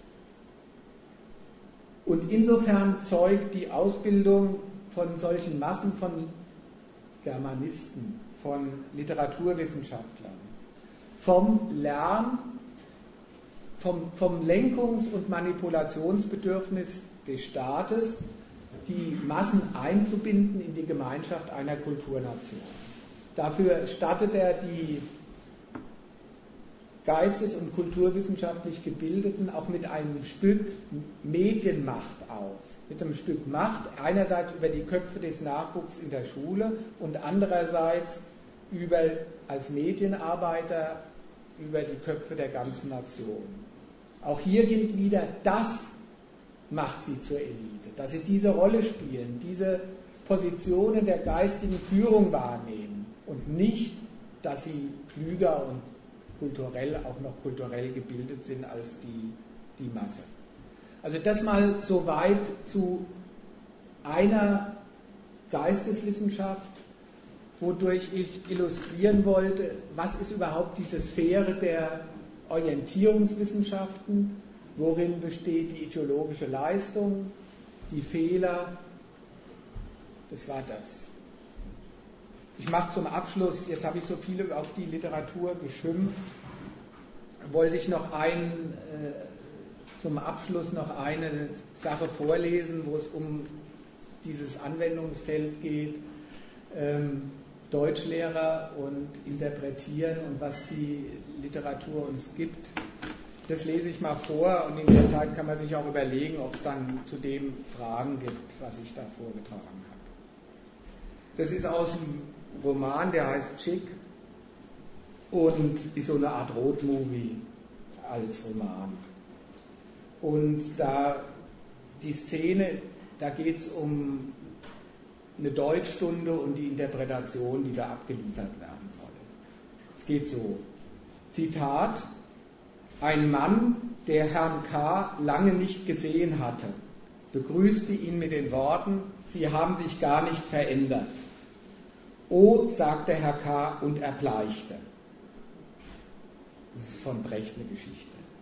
Das war ja mal eine angenehm kurze Geschichte. Angenehm kurz wiederholte Kaltwasser. Kaltwasser ist der Lehrer in dieser Klasse. Und da haben sich einige sicher gedacht, so kurz kann ich das auch bei der Interpretation halten. Aber dann dürfte wohl klar geworden sein, so einfach ist das nicht. Oder fand es jemand sehr einfach? Wer will denn mal? Freiwillige? Na kommt, die letzte Reihe lacht mich an. Also der kleine Zynismus des Lehrers. Wir folgten Kaltwassers Blick zur letzten Reihe. Dort lag Chick mit seinem Kopf auf dem Tisch und kon man konnte nicht genau erkennen, ob er in sein Buch schaute oder schlief. Es war die sechste Stunde. Herr Tschiatschow, darf ich bitten? Gut, ich fange dann jetzt an. Also er liest jetzt vor. Die Hausaufgabe war die Geschichte von Herrn K. Ich beginne. Interpretation der Geschichte von Herrn K. Die erste Frage, die man hat, wenn man Brechts Geschichte liest, ist logisch, wer sich hinter dem rätselhaften Buchstaben K verbirgt. Ohne viel Übertreibung kann man wohl sagen, dass es ein Mann ist, der das Licht der Öffentlichkeit scheut. Er versteckt sich hinter einem Buchstaben, und zwar dem Buchstaben K. Das ist der elfte Buchstabe vom Alphabet. Warum versteckt er sich? Tatsächlich ist Herr K. beruflich Waffenschieber.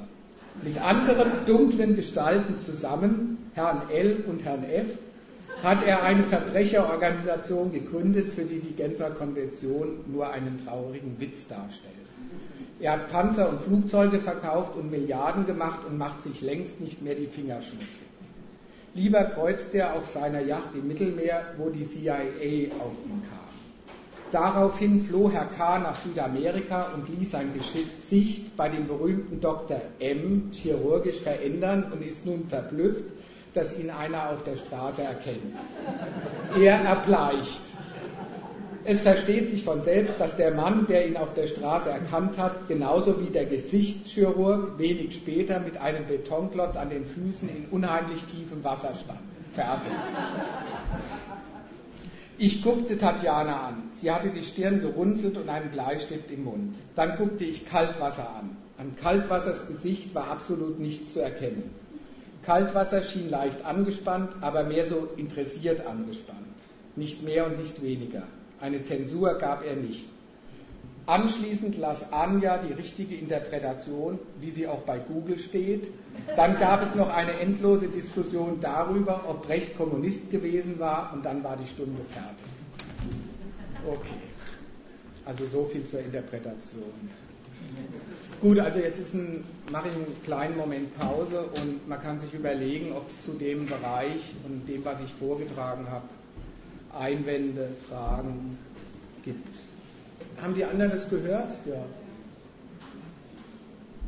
Also die Frage ist, wie kommt der Brecht dazu, dass er Bestandteil des deutschen Kulturguts ist? Ähm, mal Folgendes. Diese, diese lustige Geschichte, die ich eben vorgelesen habe, da kam ja der Brecht vor. Ja? Gucken wir uns doch mal an, diese, diese drei Zeilen von dem Herrn K. Ähm, was ist denn da eigentlich die Botschaft und die Aussage von dem Brecht? Also vielleicht das auch nochmal zur, zur Erläuterung, wenn ich gesagt habe, was die Literatur behandelt, sind lauter Deutungen der Welt, im Prinzip Deutungen gelungenen oder misslingenden Lebens. Bei der Geschichte ist es ja so, dass der damit spielt, normal findet man das als Kompliment, wenn einer sagt, sie haben sich ja gar nicht verändert, ja? sie sind jung geblieben. Er erbleicht. Der Brecht will damit sagen, die Veränderung gehört auch zum Menschen dazu. Und Veränderung ist Fortschritt und sowas. Das ist seine Vorstellung. Also das, was er mit der Story sagen will, ist, beim Menschen kommt es darauf an, dass er sich verändert und dann hat er als Kommunist noch gedacht, und wenn der Mensch sich verändert, dann ist das immer fortschrittlich und führt zu was Besserem. Ja? Das ist ungefähr die, die Vorstellung von dem Brecht dabei gewesen. Also erstmal, dass man es hat, auch der ähm, in seiner, in diesem Stück äh, Literatur, in dieser Geschichte von dem Herrn K., hat die Vorstellung oder macht eine Deutung der Welt und will der Menschheit mitteilen, es kommt darauf an, bei jedem, dass er sich verändert. Auch da muss man mal sagen, was ist denn der Gehalt von so einer Mitteilung? Ja? Also er hat sich vielleicht gedacht, wenn der Mensch sich verändert, wird er Kommunist, ja, geht es nach links oder sowas. Aber erstmal sagt er nichts anderes als verändern, darauf kommt es an, dass du dich veränderst. Nicht, das ist auch nicht die Botschaft, die es kommt darauf an, die Welt zu verändern, sondern sich muss man verändern. Ja? Und dann, das ist mal der erste und entscheidende Schritt. Nur mal das. So eine Botschaft kann übrigens jeder teilen. Das ist die eine Seite. Also das ist mal schon der erste Hinweis, ja, dass sowas in der Schule zu lesen, da kann jeder sagen, ja, auf Veränderung kommt es durchaus an. Ja? Also ist ja ein Beitrag zur, wenn es in der Schule gelesen wird, zur moralischen Bildung. Das ist mal das eine. Also so schwer macht der Brecht es nicht, dass er einvernommen wird in einem Deutschunterricht. Aber vielleicht liegt der Punkt auch noch bei was anderem. Also wir reden jetzt nicht weniger über die Literaturwissenschaft, sondern über die Dichter und ob man mit Dichtung die Welt verändern kann. Ja, das war ja sein Anliegen, dass er gemeint hat, der Brecht als Dichter hätte und mit seiner Dichtung verfügt er über ein ganz besonders wirksames Mittel, um eine Veränderung in der Welt herbeizuführen. Ja? Jetzt überlegen wir mal das, was ist denn da eigentlich dran? Also was wird aus der Intention, den Menschen zu verbessern oder zu verändern, wenn man die politische Botschaft in ein Stück Literatur fasst? Das hat einen Haken und der besteht darin, dass immer das Stück Literatur das ästhetische Gefühl anspricht und darin dem Leser die Freiheit lässt, das Gedicht oder die Aussage oder die Story gelungen zu finden oder weniger gelungen zu finden. Also man kann die gelungen finden, auch wenn man die Botschaft nicht teilt. Umgekehrt ist es so, ob jemand die Botschaft von einem Gedicht oder so einer Kurzstory oder Fragmenten oder sonst was teilt, hängt ja am Urteil und nicht, also ist immer eine Frage des Urteils, ob man diese Botschaft für begründet, für richtig und sonst was findet. Aber als Stück Literatur lässt man dem Leser die Freiheit zu sagen, das finde ich gut, obwohl ich den Inhalt nicht teile. Also das spricht ja das ästhetische Gefühl an. Und übrigens, die Dichter, die politisch wirken wollten, hatten das immer selbst gemerkt, dass das Publikum beim Stück Literatur immer die Freiheit hat zu sagen, das gefällt mir oder es gefällt mir nicht, auch wenn sie ganz anderer Auffassung waren. Also der Brecht hatte doch dann das Problem gehabt, also ich war mal in einer Aufführung von dem Brecht und da bei der Drei-Groschen-Oper, und da hat er dann Schilder hingehängt. Also ich war nicht, wie der Brecht gelebt hat, also später natürlich. Und da stand dann drauf, klotzt nicht so blöd. Ähm, also, oder so romantisch. Also das, das zielt darauf, dass er gemerkt hat, bei einem Stück, einem politischen, das dem Genuss präsentiert wird, hat der Zuschauer die Freiheit, das zu genießen und die Botschaft doch nicht zu teilen. Und jetzt hat er sich methodisch dazu gestellt und hat nicht gesagt, dann ist offensichtlich, um Leute zu überzeugen, Literatur nicht das geeignete Mittel, sondern er hat umgekehrt gesagt, da muss ich mir noch einen besonderen Trick einfallen lassen, um den ästhetischen Genuss zu durchbrechen und das, den praktisch drauf zu stoßen und dadurch irgendwie was zu erreichen. Und an dem Beispiel merkt man, ähm, das ist der, der Grund dafür, dass ein kommunistischer Dichter eingemeindet werden kann in das Kulturgut, obwohl er von mir aus von seiner Intention her die Vorstellung hatte, eigentlich hätte er gerne andere Gesellschaft. Aber diese Gesellschaft kann den, das ist ja der meistgelesene Autor, soweit ich weiß, in der Schule, äh, kann den Brecht benutzen, weil einerseits von den Botschaften her er durchaus auch benutzbar ist und zum Zweiten, weil ja bei dem Lesen es eh eine Frage des Geschmacks ist, ob ich das teile oder nicht. Also das ist der Schicksal von allen diesen politischen Dichtern. Also kennst du vielleicht noch das zur Belustigung noch eins, dass dieses Gedicht äh, von Erich Mühsam war so ein Anarchist aus der Zeit der, der Münchner Räterepublik, auch ein Dichter. Ja? Und da kannst du dir das nochmal genau vorführen. Auch der wird heute geschätzt. Und der hat, ach, das, das Gedicht geht ungefähr so. Äh, kennst du das über den Lampenputzer? Also das geht so. Äh, war einmal ein Revoluzer im Zivilstand Lampenputzer, ging im Revoluzerschritt mit den Revoluzern mit. Und er schrie, ich revolütze, und die Revoluzermütze schob er auf das linke Ohr, kam sich höchst gefährlich vor. Doch die Revoluzer schritten mitten in der Straßenmitte, wo er sonst unverdrutzt alle Gaslaternen putzt. Und dann geht es so weiter, sie aus dem Boden zu entfernen, rupften sie die Gaslaternen zwecks des Barrikadenbaus aus der Straßenmitte aus. Jetzt kommt seine Botschaft. Doch unser Revoluzer schrie, ich bin der Lampenputzer dieses guten Leuchtelichts. Bitte, bitte tut ihm nichts. Wenn wir ihm das Licht ausdringen, kann kein Bürger nichts mehr sehen. Lasst die Lampen stehen, ich bitt, denn sonst spielt er nicht mehr mit. Doch die Revoluzer lachten und die Gaslaternen krachten und der Lampenputzer schlich heim und weinte bitterlich. Dann ist er zu Hause geblieben und hat dort ein Buch geschrieben, nämlich wie man revolutzt und dabei doch Lampen putzt. Ja? Gut, das ist jetzt äh, ein Gedicht von so einem revolutionären Dichter. Was will er mitteilen? Mitteilen will er im Prinzip, das ist doch ein Witz, dass da Leute sich an unserer Bewegung beteiligen und im Prinzip sind sie in ihrem Herzen Lampenputzer und kaum geht's hart auf hart, dann machen sie nicht mit. Ja? Das ist ungefähr so seine Vorstellung. Jetzt fasst er das in, in die Form von einem Gedicht. Was ist damit geleistet? Jetzt kann übrigens jeder das Gedicht für lustig finden, ohne dass er ein Revoluzer ist. Ja? Das ist mal die eine Wirkung davon. Also das war in die, die 1000, habe ich das mal gefunden, äh, beliebtesten Gedichte in Deutschland oder irgend sowas. Und da kommt es dann vor, das kann jeder gutieren, auch wenn er kein Revoluzer ist, weil schön gedichtet und ein Witz hat es ja auch.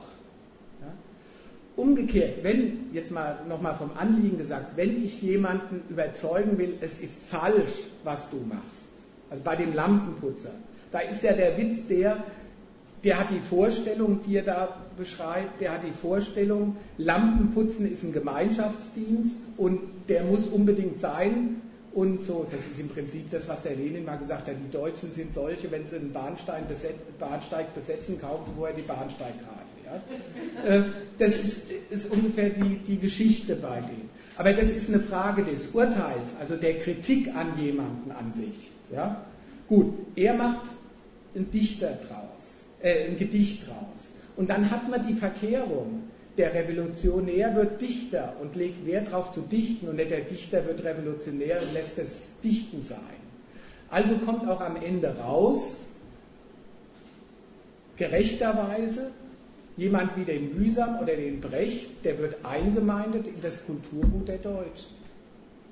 Und das ist nicht, äh, dass man dem, dem Gewalt antun müsste, sondern es ist ja auch so, diese Sphäre taugt nur dazu, dass sie eingemeindet wird. Auch wenn Sie gemeint haben, äh, dass Literatur was besonders Günstiges ist, um die Welt zu, ein gutes Medium ist, um die Welt zu verändern. Ja, also das waren so mal wären meine Gedanken zu deiner Frage. Also vielleicht noch mal eines noch mal überprüft. Ähm, mir kam es bei, dem, bei den Ausführungen der Geisteswissenschaften, vor allem diese Kultur- und Orientierungswissenschaften, sehr darauf an, dass auch deutlich wird, was ist die Sphäre und Ebene, in der die operieren, um es mal so auszudrücken. Also dieses, die Sphäre der Deutungen der Welt, der es kommt in der Welt darauf an, wie man sich zu ihr stellt, wie man sich in ihr eine Heimat macht. Das ist das Thema da. Das ist der Inhalt. Das ist auch die Botschaft, die, das, was vermittelt wird. Und ähm, ist da klar, was da auch der Fehler dran ist? Das muss man sich nochmal überlegen dabei. Also wenn es da Unklarheiten gibt. Also vielleicht. Ja. Ganz wichtig dabei zu berücksichtigen, äh, dass ähm, diese Leistung, sich die Welt so vorzustellen, wie man will, äh, sie als Heimat, wie du sagst, äh, aufzufassen, dass das für Literatursparten gilt, auch die nicht positiv sind. Ja, ja. Äh, also das, wird nicht für, das soll ja nicht heißen, äh, Literatur ist insofern affirmativ, als sie beschönigend äh, darstellt, sondern insofern ist sie insofern affirmativ, als sie Raum, dem Subjekt Raum gibt, sich äh, in ihr, je nachdem, wie er sich einbilden will, sie sich einzubilden. Ja, und das habe ich ja auch versucht deutlich zu machen. Und gerade, dass das scheitert, das Individuum, bei dem Versuch, für sich in der Welt eine Ort, äh, einen Platz zu finden, das unterstreicht ja, wie sehr es darauf ankommt. Also die andere Seite, vielleicht nochmal so rum gesagt, wenn ich sage, diese ganze Sphäre der Geisteswissenschaften ist die Sphäre der Sinndeutung, der äh, Vorstellungen von dem gelungenen Leben. Vielleicht nochmal an einem anderen Beispiel, damit man das einfach mal hat. Es macht, sagen wir mal, was ist der Unterschied, ob ich die Frage stelle nach dem Zweck einer Sache oder dem Sinn einer Sache. Machen wir es mal an einem anschaulichen Beispiel, das man kennt. Es macht einen Unterschied, ob ich sage, was ist der Zweck der Arbeit? Oder ob ich in einem Seminar von mir aus in der Soziologie über den Sinn der Arbeit und die Bedeutung der Arbeit für Fragen der Selbstverwirklichung oder sowas nachdenke. Was ist der Unterschied? wenn ich frage, was ist der Zweck der Sache? Also nehmen wir mal die Arbeit. Dann ist die Frage die, oder die, ist die Antwort sehr simpel. Was ist der Zweck der Arbeit? Da gibt es zwei Bedeutungen, nämlich die eine ist diese immerwährende Naturnotwendigkeit des Stoffwechsels des Menschen mit der Natur. Das gehört zum Leben dazu, das muss sein. Und zweitens, in unserer Gesellschaft ist für denjenigen, der arbeitet, die Arbeit das Mittel eines Einkommens und für denjenigen, der den Arbeitenden anstellt, ist es das Mittel der Vergrößerung seines Eigentums. Arbeitgeber, Arbeitnehmer, ja? Unternehmer und Arbeiter. So, das ist, das ist der Zweck der Arbeit. Deswegen wird gearbeitet. Jede Gesellschaft muss arbeiten, weil ohne die ist sie nach einem Tag dahin, wenn nicht gearbeitet wird, oder nach zwei. Und andererseits in der Gesellschaft ist die Arbeit, Lohnarbeit Mittel des Einkommens für den einen und der Vermehrung des Eigentums für den Anwender der Arbeit. So, wenn ich frage, was ist der Sinn der Arbeit, ist die Perspektive eine ganz andere. Der Sinn der Arbeit ist, dass ich nicht allein bin, sondern was habe. Fähre der Selbstverwirklichung. Dass Jetzt ist man in der Sphäre unter Gesichtspunkten, unter denen man dieses was abgewinnen kann, dieser Notwendigkeit was abgewinnen kann. Es braucht der Mensch die Arbeit wegen der Anerkennung, wegen der Teilhabe an der Gesellschaft, für sich, damit er sich dokumentieren kann, er ist was wert. Jetzt merkt man, bei den Fragen ist man in der, erstens in der Sphäre der Deutungen, und in der Sphäre der ideellen Werte. Also der Lohn, der Gehalt von Arbeit ist da nicht. Das braucht der Mensch zum Leben und in der Gesellschaft braucht er Geld, damit er leben kann, sondern ist, das braucht der Mensch für seine Selbstverwirklichung, damit er in der Welt zufrieden sein kann, damit er für sich eine Aufgabe hat und so weiter. Und diese, das ist die Sphäre der Deutung. Das meinte ich damit. Das ist die Sphäre, Gesichtspunkte finden, in denen man den Gewalt und ökonomischen Zusammenhängen einen höheren Sinn, eine höhere Notwendigkeit, einen höheren Nutzen abgewinnen kann. Das ist die Sphäre der Geistes- und Gesellschaftswissenschaft. Und nochmal so rum gesagt, das ist wichtig in der Gesellschaft, weil die legt ja Wert drauf, also die, dass die Leute freiwillig mitmachen. Die will ja denkende, mitdenkende, sich zu den Verhältnissen bekennende Bürger haben. Bürger, die sich darauf verstehen, einen Reim auf die Verhältnisse zu machen. Und die Orientierung dafür, dass äh, die Bildung dieses Willens. Das ist die Leistung der Geistes, die Sphäre der Geistes- und Gesellschaft. Neben der anderen Seite, vielleicht das noch als Abschluss, ähm, an der Stelle, ähm, das hat natürlich auch die andere Seite, dass Handwerkszeug, also dass diese Herrschaft auch meint, sie will über ihre Untertanen Bescheid wissen. Also wenn Soziologen Studien machen, die dann drauf gehen, also nur um das nochmal zu machen, wie ist die Gesellschaft geschichtet? Ob die Armut sich vergrößert oder nicht vergrößert, dann erwartet sie sich davon Auskünfte auch beim Managen ihres Sozialstaats. Also das ist die andere Seite. Also das hat auch die Seite natürlich der Sozialtechnologie von Handwerkszeugs im Managen der gesellschaftlichen Verhältnisse. Aber das ist wieder eher die praktische Seite. Also praktische im Sinne, da ist der Fokus nicht auf Sinnstiftung, sondern auf Sozialtechnologie.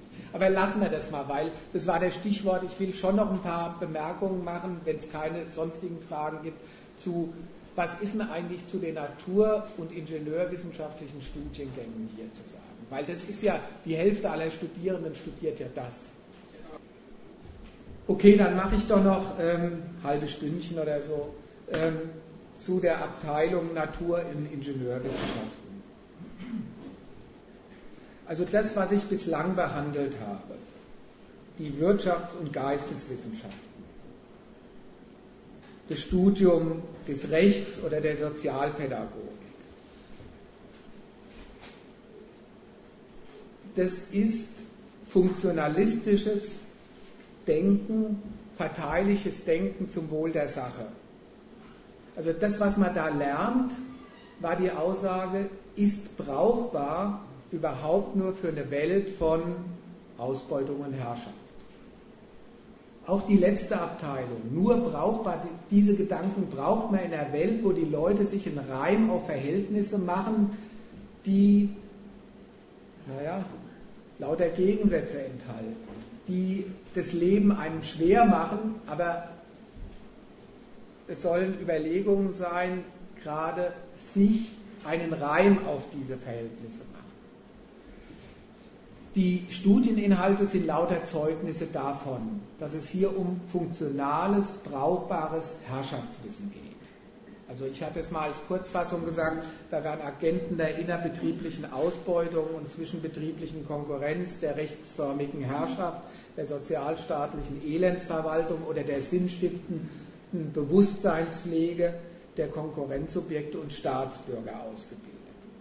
Und da muss man sagen, ist objektives Wissen über die Interessen, welche in der Marktwirtschaft maßgeblich sind, untauglich. Das wäre hinderlich, das passt dazu nicht. Da gehört parteiliches, ideologisches Wissen vermittelt. Und da muss man erstmal sagen, das ist anders in den Natur- und Ingenieurwissenschaften. Da ist echtes, richtiges, korrektes Wissen gefragt. Also erstmal der ganz simple Unterschied, dass die praktische Naturbeherrschung, auf die diese Wissenschaften zählen, Chemie, Physik, Biologie und so weiter, die verlangt die objektive Erkenntnis des Gegenstandes, für welche gesellschaftlichen Zwecke auch immer sie dann Anwendung finden. Also das ist erstmal wichtig festzuhalten. Das ist ganz simpel, dass wenn die Gesetze nicht stimmen, von mir aus die über den radioaktiven Verfall von C14 Kohlenstoffatomen, dann kann man keine Altersbestimmung machen. Und wenn die sonstigen simpleren Gesetze des elektrischen Stroms nicht stimmen würden, dann würden wir hier im Dunkeln sitzen. Also ganz simpel. Da ist richtiges Wissen gefragt und das Studium besteht auch erstmal darin, dass im Grundstudium die Grundlagen der naturwissenschaftlichen Erkenntnisse des jeweiligen Fachs vermittelt werden, mit viel Mathematik in den meisten Fällen, und dann im Hauptstudium die forschungsrelevanten oder anwendungsrelevanten Problemstellungen dieses Fachs den Studierenden nahegebracht werden. Und am Ende des Studiums ist dann der Absolvent ein Fachmann eines, einer speziellen Abteilung des naturwissenschaftlichen oder ingenieurwissenschaftlichen Wissens dieser Gesellschaft. So simpel ist das erstmal und im Unterschied zu den anderen Wissenschaften brauche ich auch zum Inhalt nichts zu sagen, weil jeder, der das studiert, muss es studieren und da ist ja nichts Falsches, wie bei den anderen Wissenschaften, die ich jetzt behandelt habe, nachzuweisen, zu kritisieren oder sonst was. Also jetzt zu unserer Fragestellung aber. Was macht Naturwissenschaftler und Techniker, Technikexperten zu einem anerkannten Bestandteil der gesellschaftlichen Elite? Also das ist ja die Fragestellung. Ausbildung und Einbildung der Elite. Was macht die Hälfte aller Studenten, die Naturwissenschaft oder Technologie studieren, zur Elite? Die Auskunft darüber gibt die Berufspraxis, nicht das Studium. Die Berufspraxis, also der in der Wirtschaft und in dem Staat verlangte Einsatz ihrer Qualifikationen, auf welches das Studium vorbereitet. Und dieser Einsatz ihrer Qualifikationen, der besteht nicht einfach in der Umsetzung wissenschaftlicher Erkenntnisse und schon gleich nicht in der Bereitstellung von Produktivkräften, die das Leben erleichtern, die das Reich der Notwendigkeit beschränken und das Reich der Freiheit erweitern. Also so simpel ist es eben nicht. Darin besteht der Dienst nicht, sondern welchen Dienst leisten Naturwissenschaftler und Ingenieure? Darüber gibt Auskunft die Berufspraxis. Und da weiß jeder,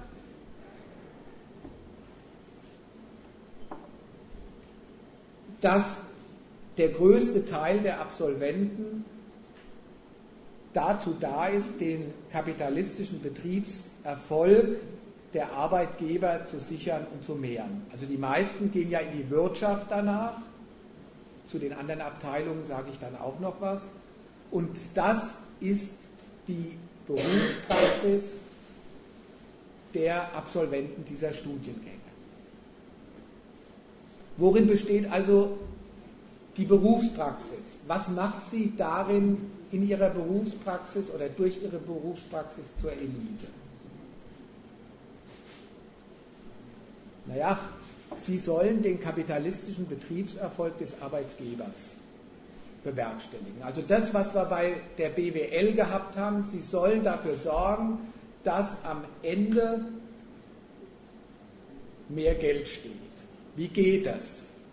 Also die erste Aufgabe oder der erste Bereich von den Absolventen eines naturwissenschaftlichen oder ingenieurwissenschaftlichen Studiengangs ist, sie sollen helfen, neue Produkte zu entwickeln.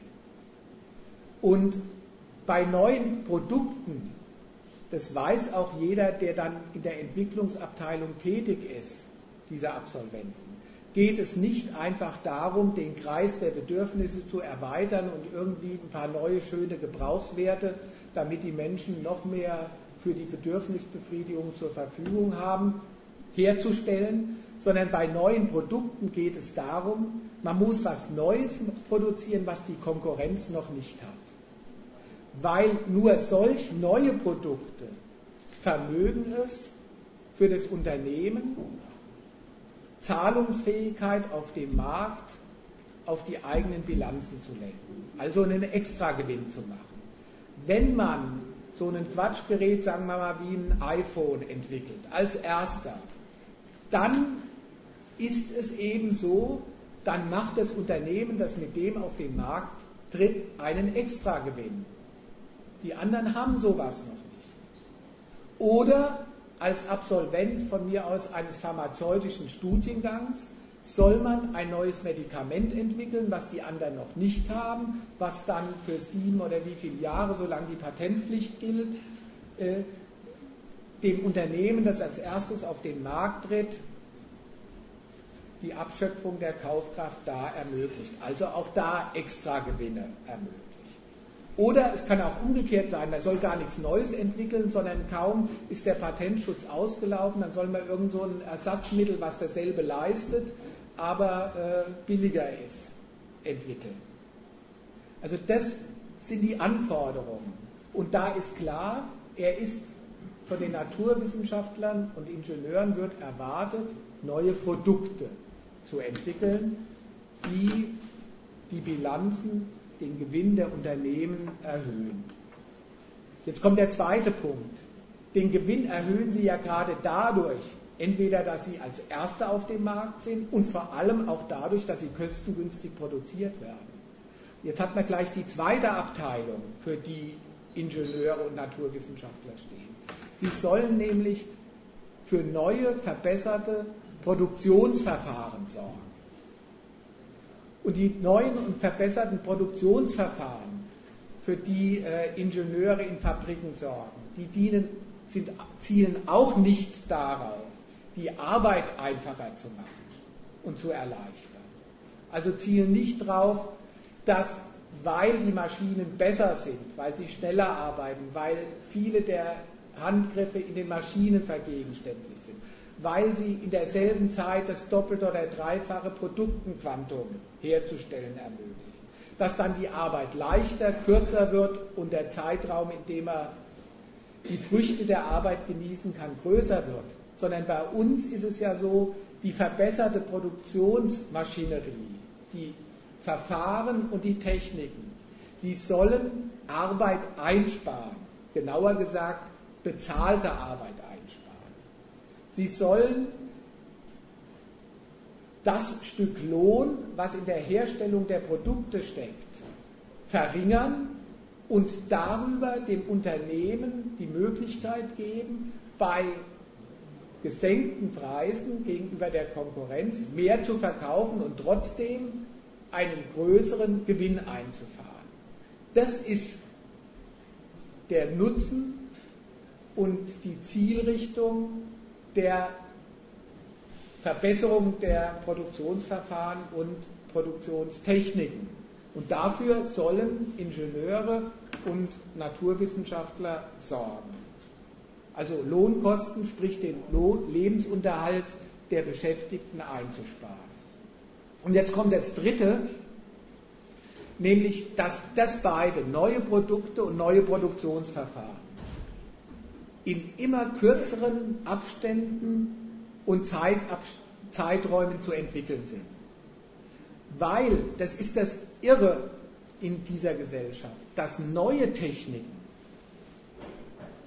und neue Produkte hierzulande nur nützlich sind für die Unternehmen, solange die Konkurrenz das noch nicht hat.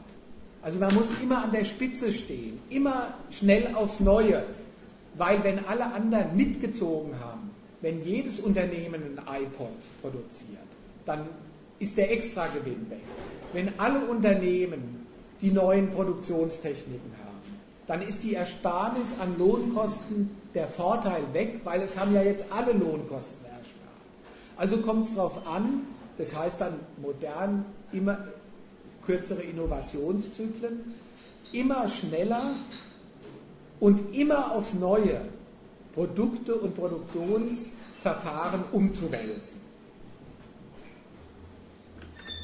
Also dieses absurde Prinzip, die Entwicklung der Produktion um der Produktion willen, die permanente technologische Umwälzung des Produktionsprozesses.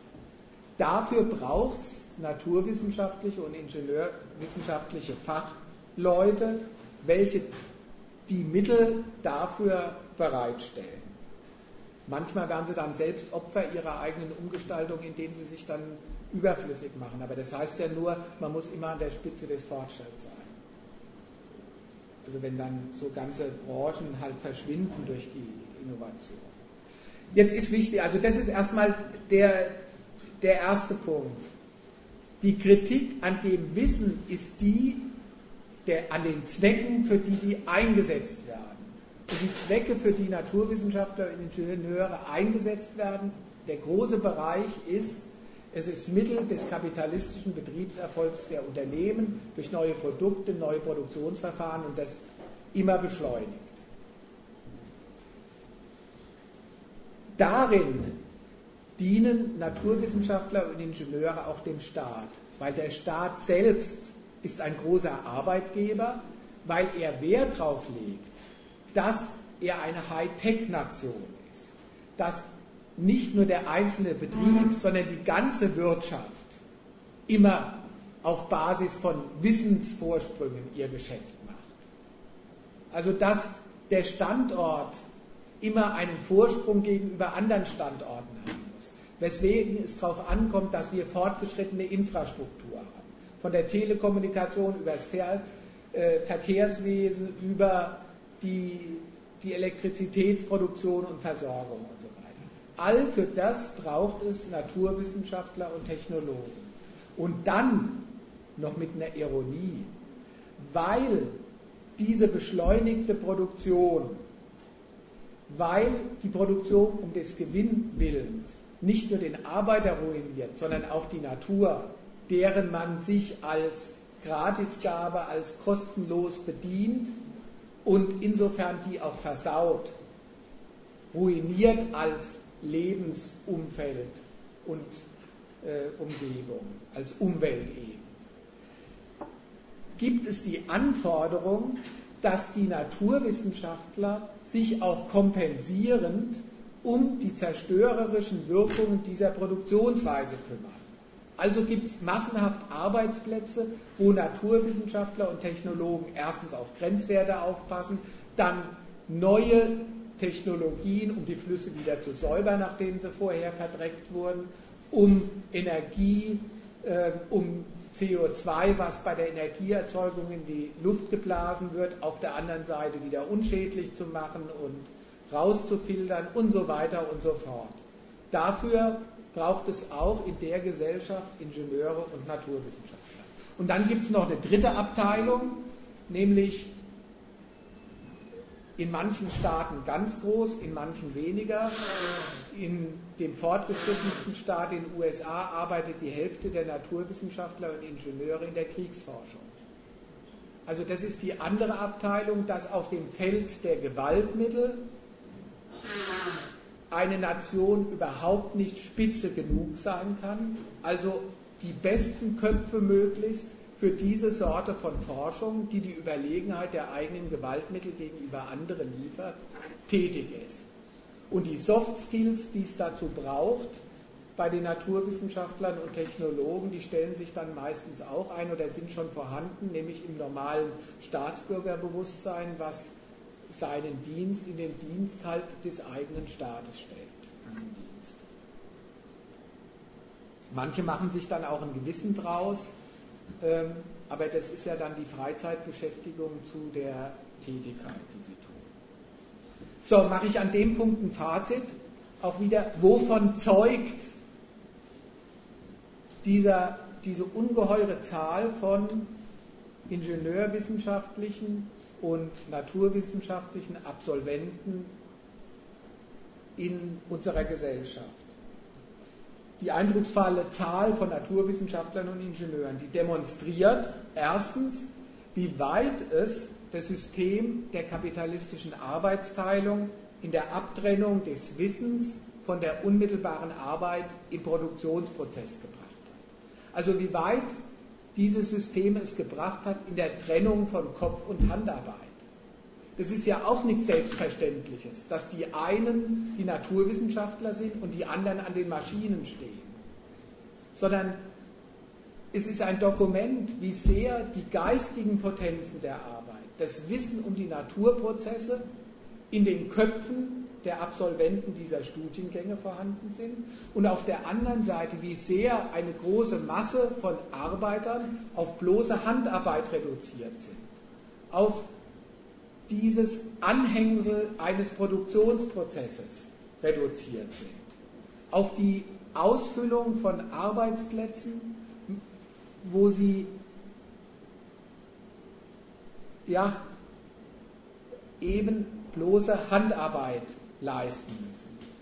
Und umgekehrt, und das ist jetzt wichtig in unserem Zusammenhang, dieses System der naturwissenschaftlichen und ingenieurwissenschaftlichen Ausbildung lauter Kopfarbeiter hervorbringt, die mit ihrem Wissen, mit ihren naturwissenschaftlichen und ingenieurwissenschaftlichen Kenntnissen die käufliche Potenz sind für diejenigen, die sie als ihre Potenz der Geschäftemacherei oder der gewaltmäßigen Konkurrenz als Rüstungsforscher brauchen und anstellen. Also in ihren Berufen verkörpern die Absolventen der naturwissenschaftlichen Abteilung dann die geistigen Potenzen der gesellschaftlichen Arbeit als Produktivkräfte des Kapitals und der politischen Herrschaft. Auch hier wieder, das macht sie zur Elite, dass sie das verkörpern. Und sie mögen sich ja einbilden dann, dass die Welt voller Handys, äh, Röntgenapparaten und äh, was weiß ich vollsteht, dass es ihrem Erfindungsreichtum zu verdanken ist. Aber dass das zustande kommt, ist, dass das produktive Wissen, welches die zweckmäßige Erkenntnis oder die zweckmäßige Nutzung der Naturgesetze ermöglicht, ganz im Dienste der Klassengesellschaft und ihrer maßgeblichen Interessen steht. Das wären die Bemerkungen, die ich zu dieser großen Abteilung unseres Ausbildungswesens machen wollte und deutlich machen wollte, die Kritik an Naturwissenschaft und Technologie fällt zusammen mit den Zwecken, für die sie in dieser Gesellschaft angewendet wird. Für die Herrschaftszwecke und die Zwecke der Gewinnmacherei. Also das wäre da das Fazit.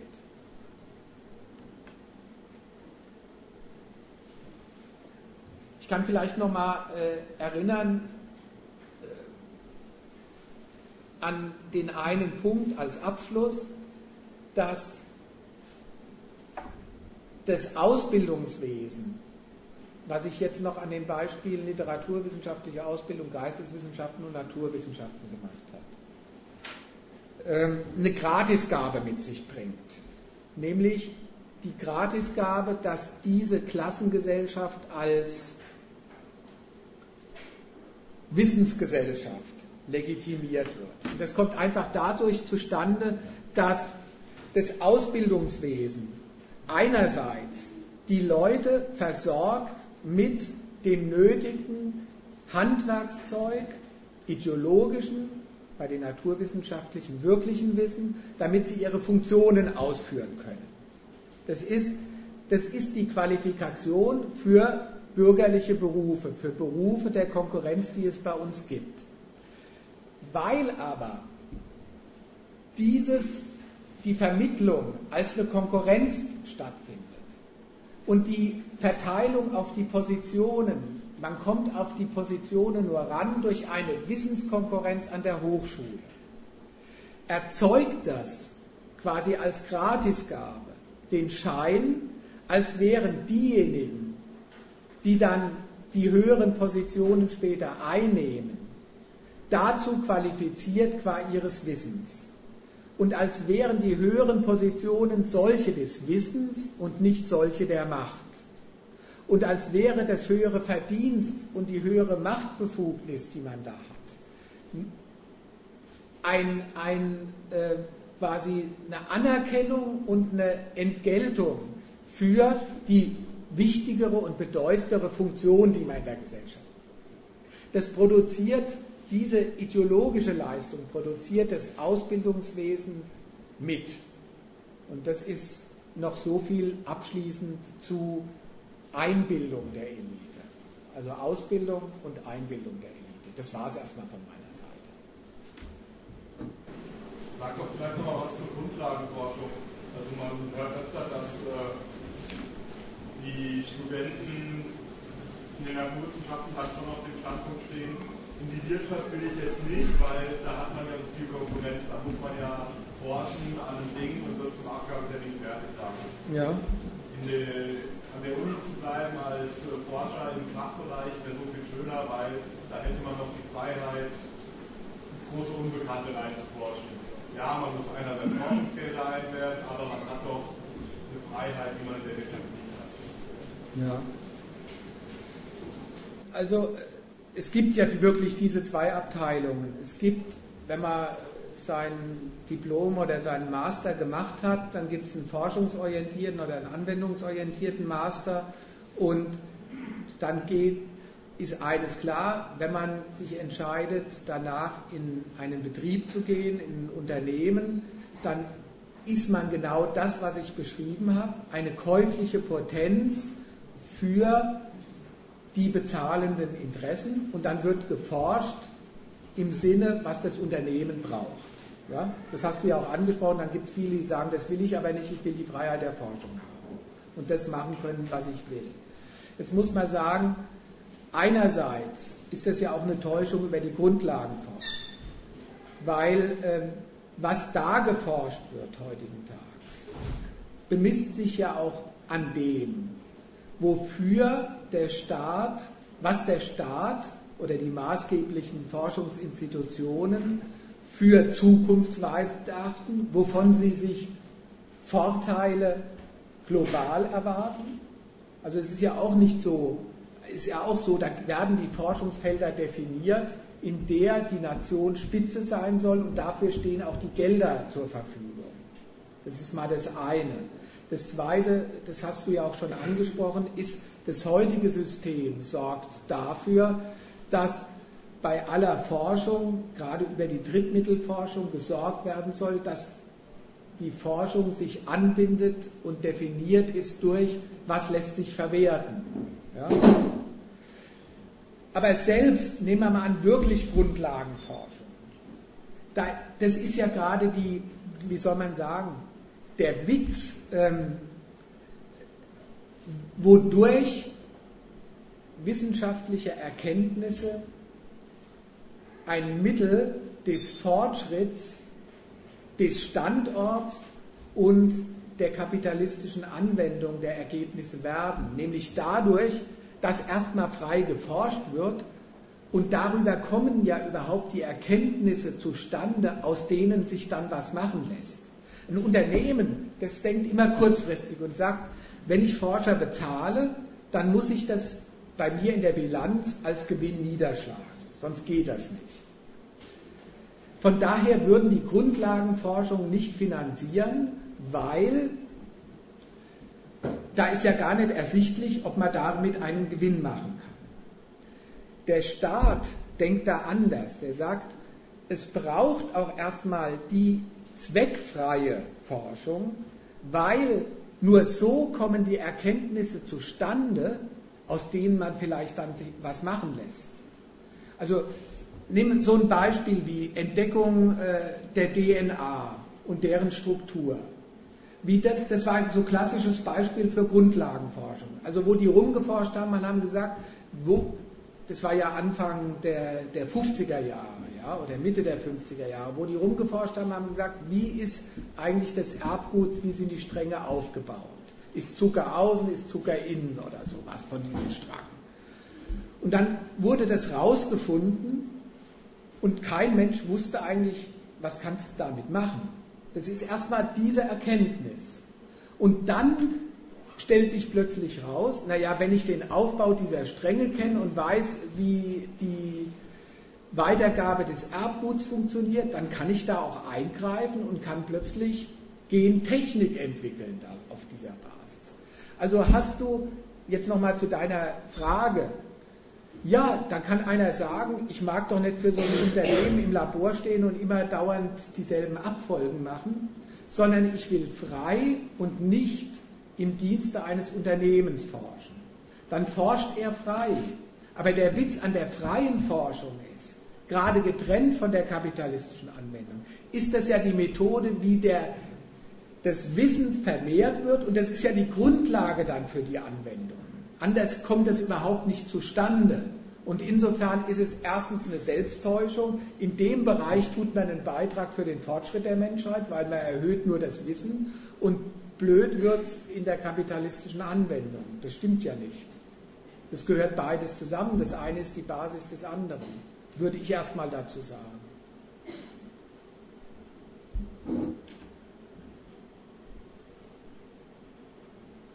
dass man mal irgendwelche schwarzen Löcher sich anguckt als Astronom, wo man genau weiß, ob das so gehen, wie ökonomisch ausnutzbar. Was, ja, so, ja. was mit Astronomen. Ja. Nie, also, nie ökonomisch ausnutzbar, weil man wahrscheinlich nie sowieso in der Sternensystem kommt. Naja, ähm, das kann man so sehen. Offensichtlich der, die Staaten, die das finanzieren, erstmal gibt es immer den Standpunkt, das Wissen in allen Bereichen, auch wenn man nicht weiß, wofür es verwendet wird, soll entwickelt werden. Weil das ist die Dialektik, äh, dass, um es mal nochmal so zu sagen, der wissenschaftliche Fortschritt in der Gesellschaft, der, das technologische Wissen, das wird gefördert, getrennt von der Anwendung. Aus folgendem Grund, weil diejenigen, die so denken, wie Sie oder du das jetzt zitiert hast, die messen das an einem konkreten Nutzen. So, wenn man das so misst, käme überhaupt kein Wissen zustande. Also braucht es das als eine Sphäre getrennt von der Konkurrenz, als Bedingung für die Konkurrenz. Das ist übrigens das Geheimnis der Freiheit der Wissenschaft, die bei uns ist. Freiheit der Wissenschaft heißt, es gibt eine Sphäre getrennt von der Ökonomie und dem, der Konkurrenz, die erstmal vom Staat organisiert dafür sorgt, dass das Wissen vorankommt, die Erkenntnis der Natur, aber auch durchaus das Wissen über die Gesellschaft vorankommt, das ideologische Wissen über die Gesellschaft, jetzt über die Natur voran. Und das ist die Bedingung und die Grundlage dann auch für die kapitalistische Anwendung. Also das ist erstmal ernst zu nehmen und deswegen habe ich das Beispiel mit der DNA und das gilt auch für die Astronomie. Da wird halt erstmal geguckt und wird rausgefunden, was weiß ich, wie äh, gab es einen Urknall, ja, und dann werden die, die Frequenzen, dann schließt man aus Frequenzen und so weiter drauf, es gab einen Urknall. Ja, mit dem Urknall kann man unmittelbar mit dem Wissen damit nichts anfangen. Aber mit sau viel wird was angefangen, was da Abfallprodukt ist. Also der, die ganze Weltraum, ähm, die Militarisierung des Weltraums, die Raketen rumzuschießen und so weiter. Das braucht das ja alles. Ja? Ein Beispiel? Ja. Die schwarzen Elfen zum Beispiel haben dazu geführt, dass man äh, erkannt hat, dass es Relativitätstheorie gibt. Und dadurch kann man jetzt auch Satelliten im Weltraum schießen. Und wenn man kein GPS hat. Und äh, der äh, ARC und also und der allgemeine Relativitätstheorie, die man aus der Kenntnis der Astronomie hat, kann man keine, keine Satelliten schließen, wie dann Bahnanleitung etc. Und äh, darf man auch nicht vergessen, dass auch die Rohstoffe im Weltraum ja auch Massen sind. Das ist natürlich auch eine Overkill in Zukunft. Andererseits, äh, wenn man sich Neutronensterne oder weiße Zwerge beobachtet, die hohe Dichte haben, das ist eine andere Phänomen, die man sich, das sind äh, Sachen, die man hier nicht machen kann, hohe Dichten und so. Da kann man erkennen, wie die Materie sich verhält, kann daraus Zusammenhänge schließen, die dann hier auf der Erde vielleicht machbar sind, wie bei Fusionsreaktoren Aber ich würde auch ist in Ordnung, aber jetzt wollen wir ja nicht in eine Fachdiskussion eintreten, sondern ähm, einfach mal so rum überlegen, ähm, dass es vielleicht Bereiche gibt, wo man jetzt oder auch für die nächsten Jahre gar keinen praktischen Nutzen absehen kann.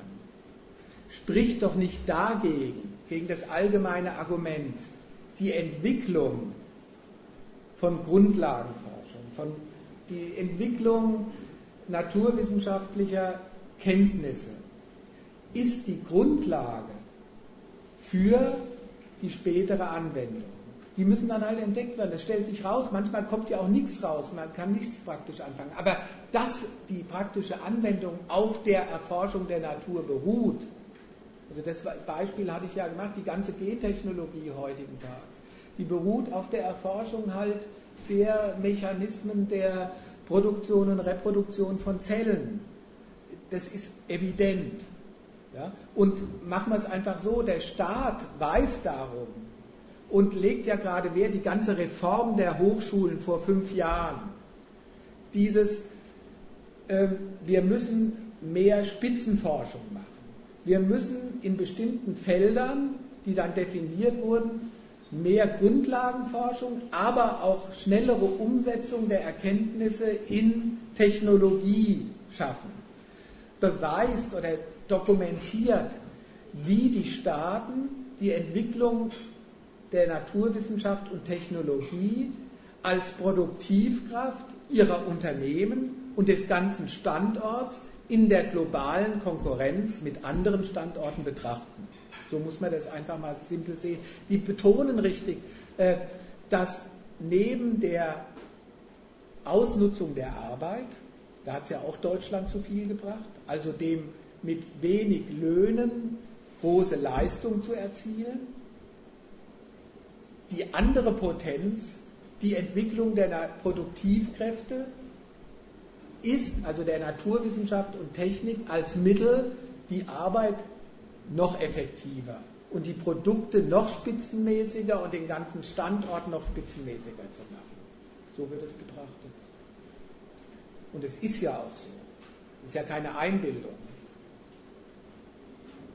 Und dass bei den ganzen Reichtum dann auch was für die Weltraumforschung rausfällt oder für Sachen, was, äh, die, die erstmal keinen unmittelbaren Nutzen haben, ist ja kein Gegensatz dazu. Man weiß nie, für was was gut ist als Forscher. Na gut, dann machen wir an dem Punkt Schluss. Also ich hoffe jetzt, äh, dass demnächst es dann auch, ich hatte es ja das letzte Mal schon angekündigt, aber manchmal ist mündliches in schriftliches zu fassen, dauert ein bisschen länger, also dass dann äh, in nicht der nächsten, sondern der übernächsten Ausgabe des Gegenstandpunkts dann die Argumente auch nochmal schwarz auf weiß stehen und man das dann nochmal in Ruhe nachlesen kann. Okay, das war's dann.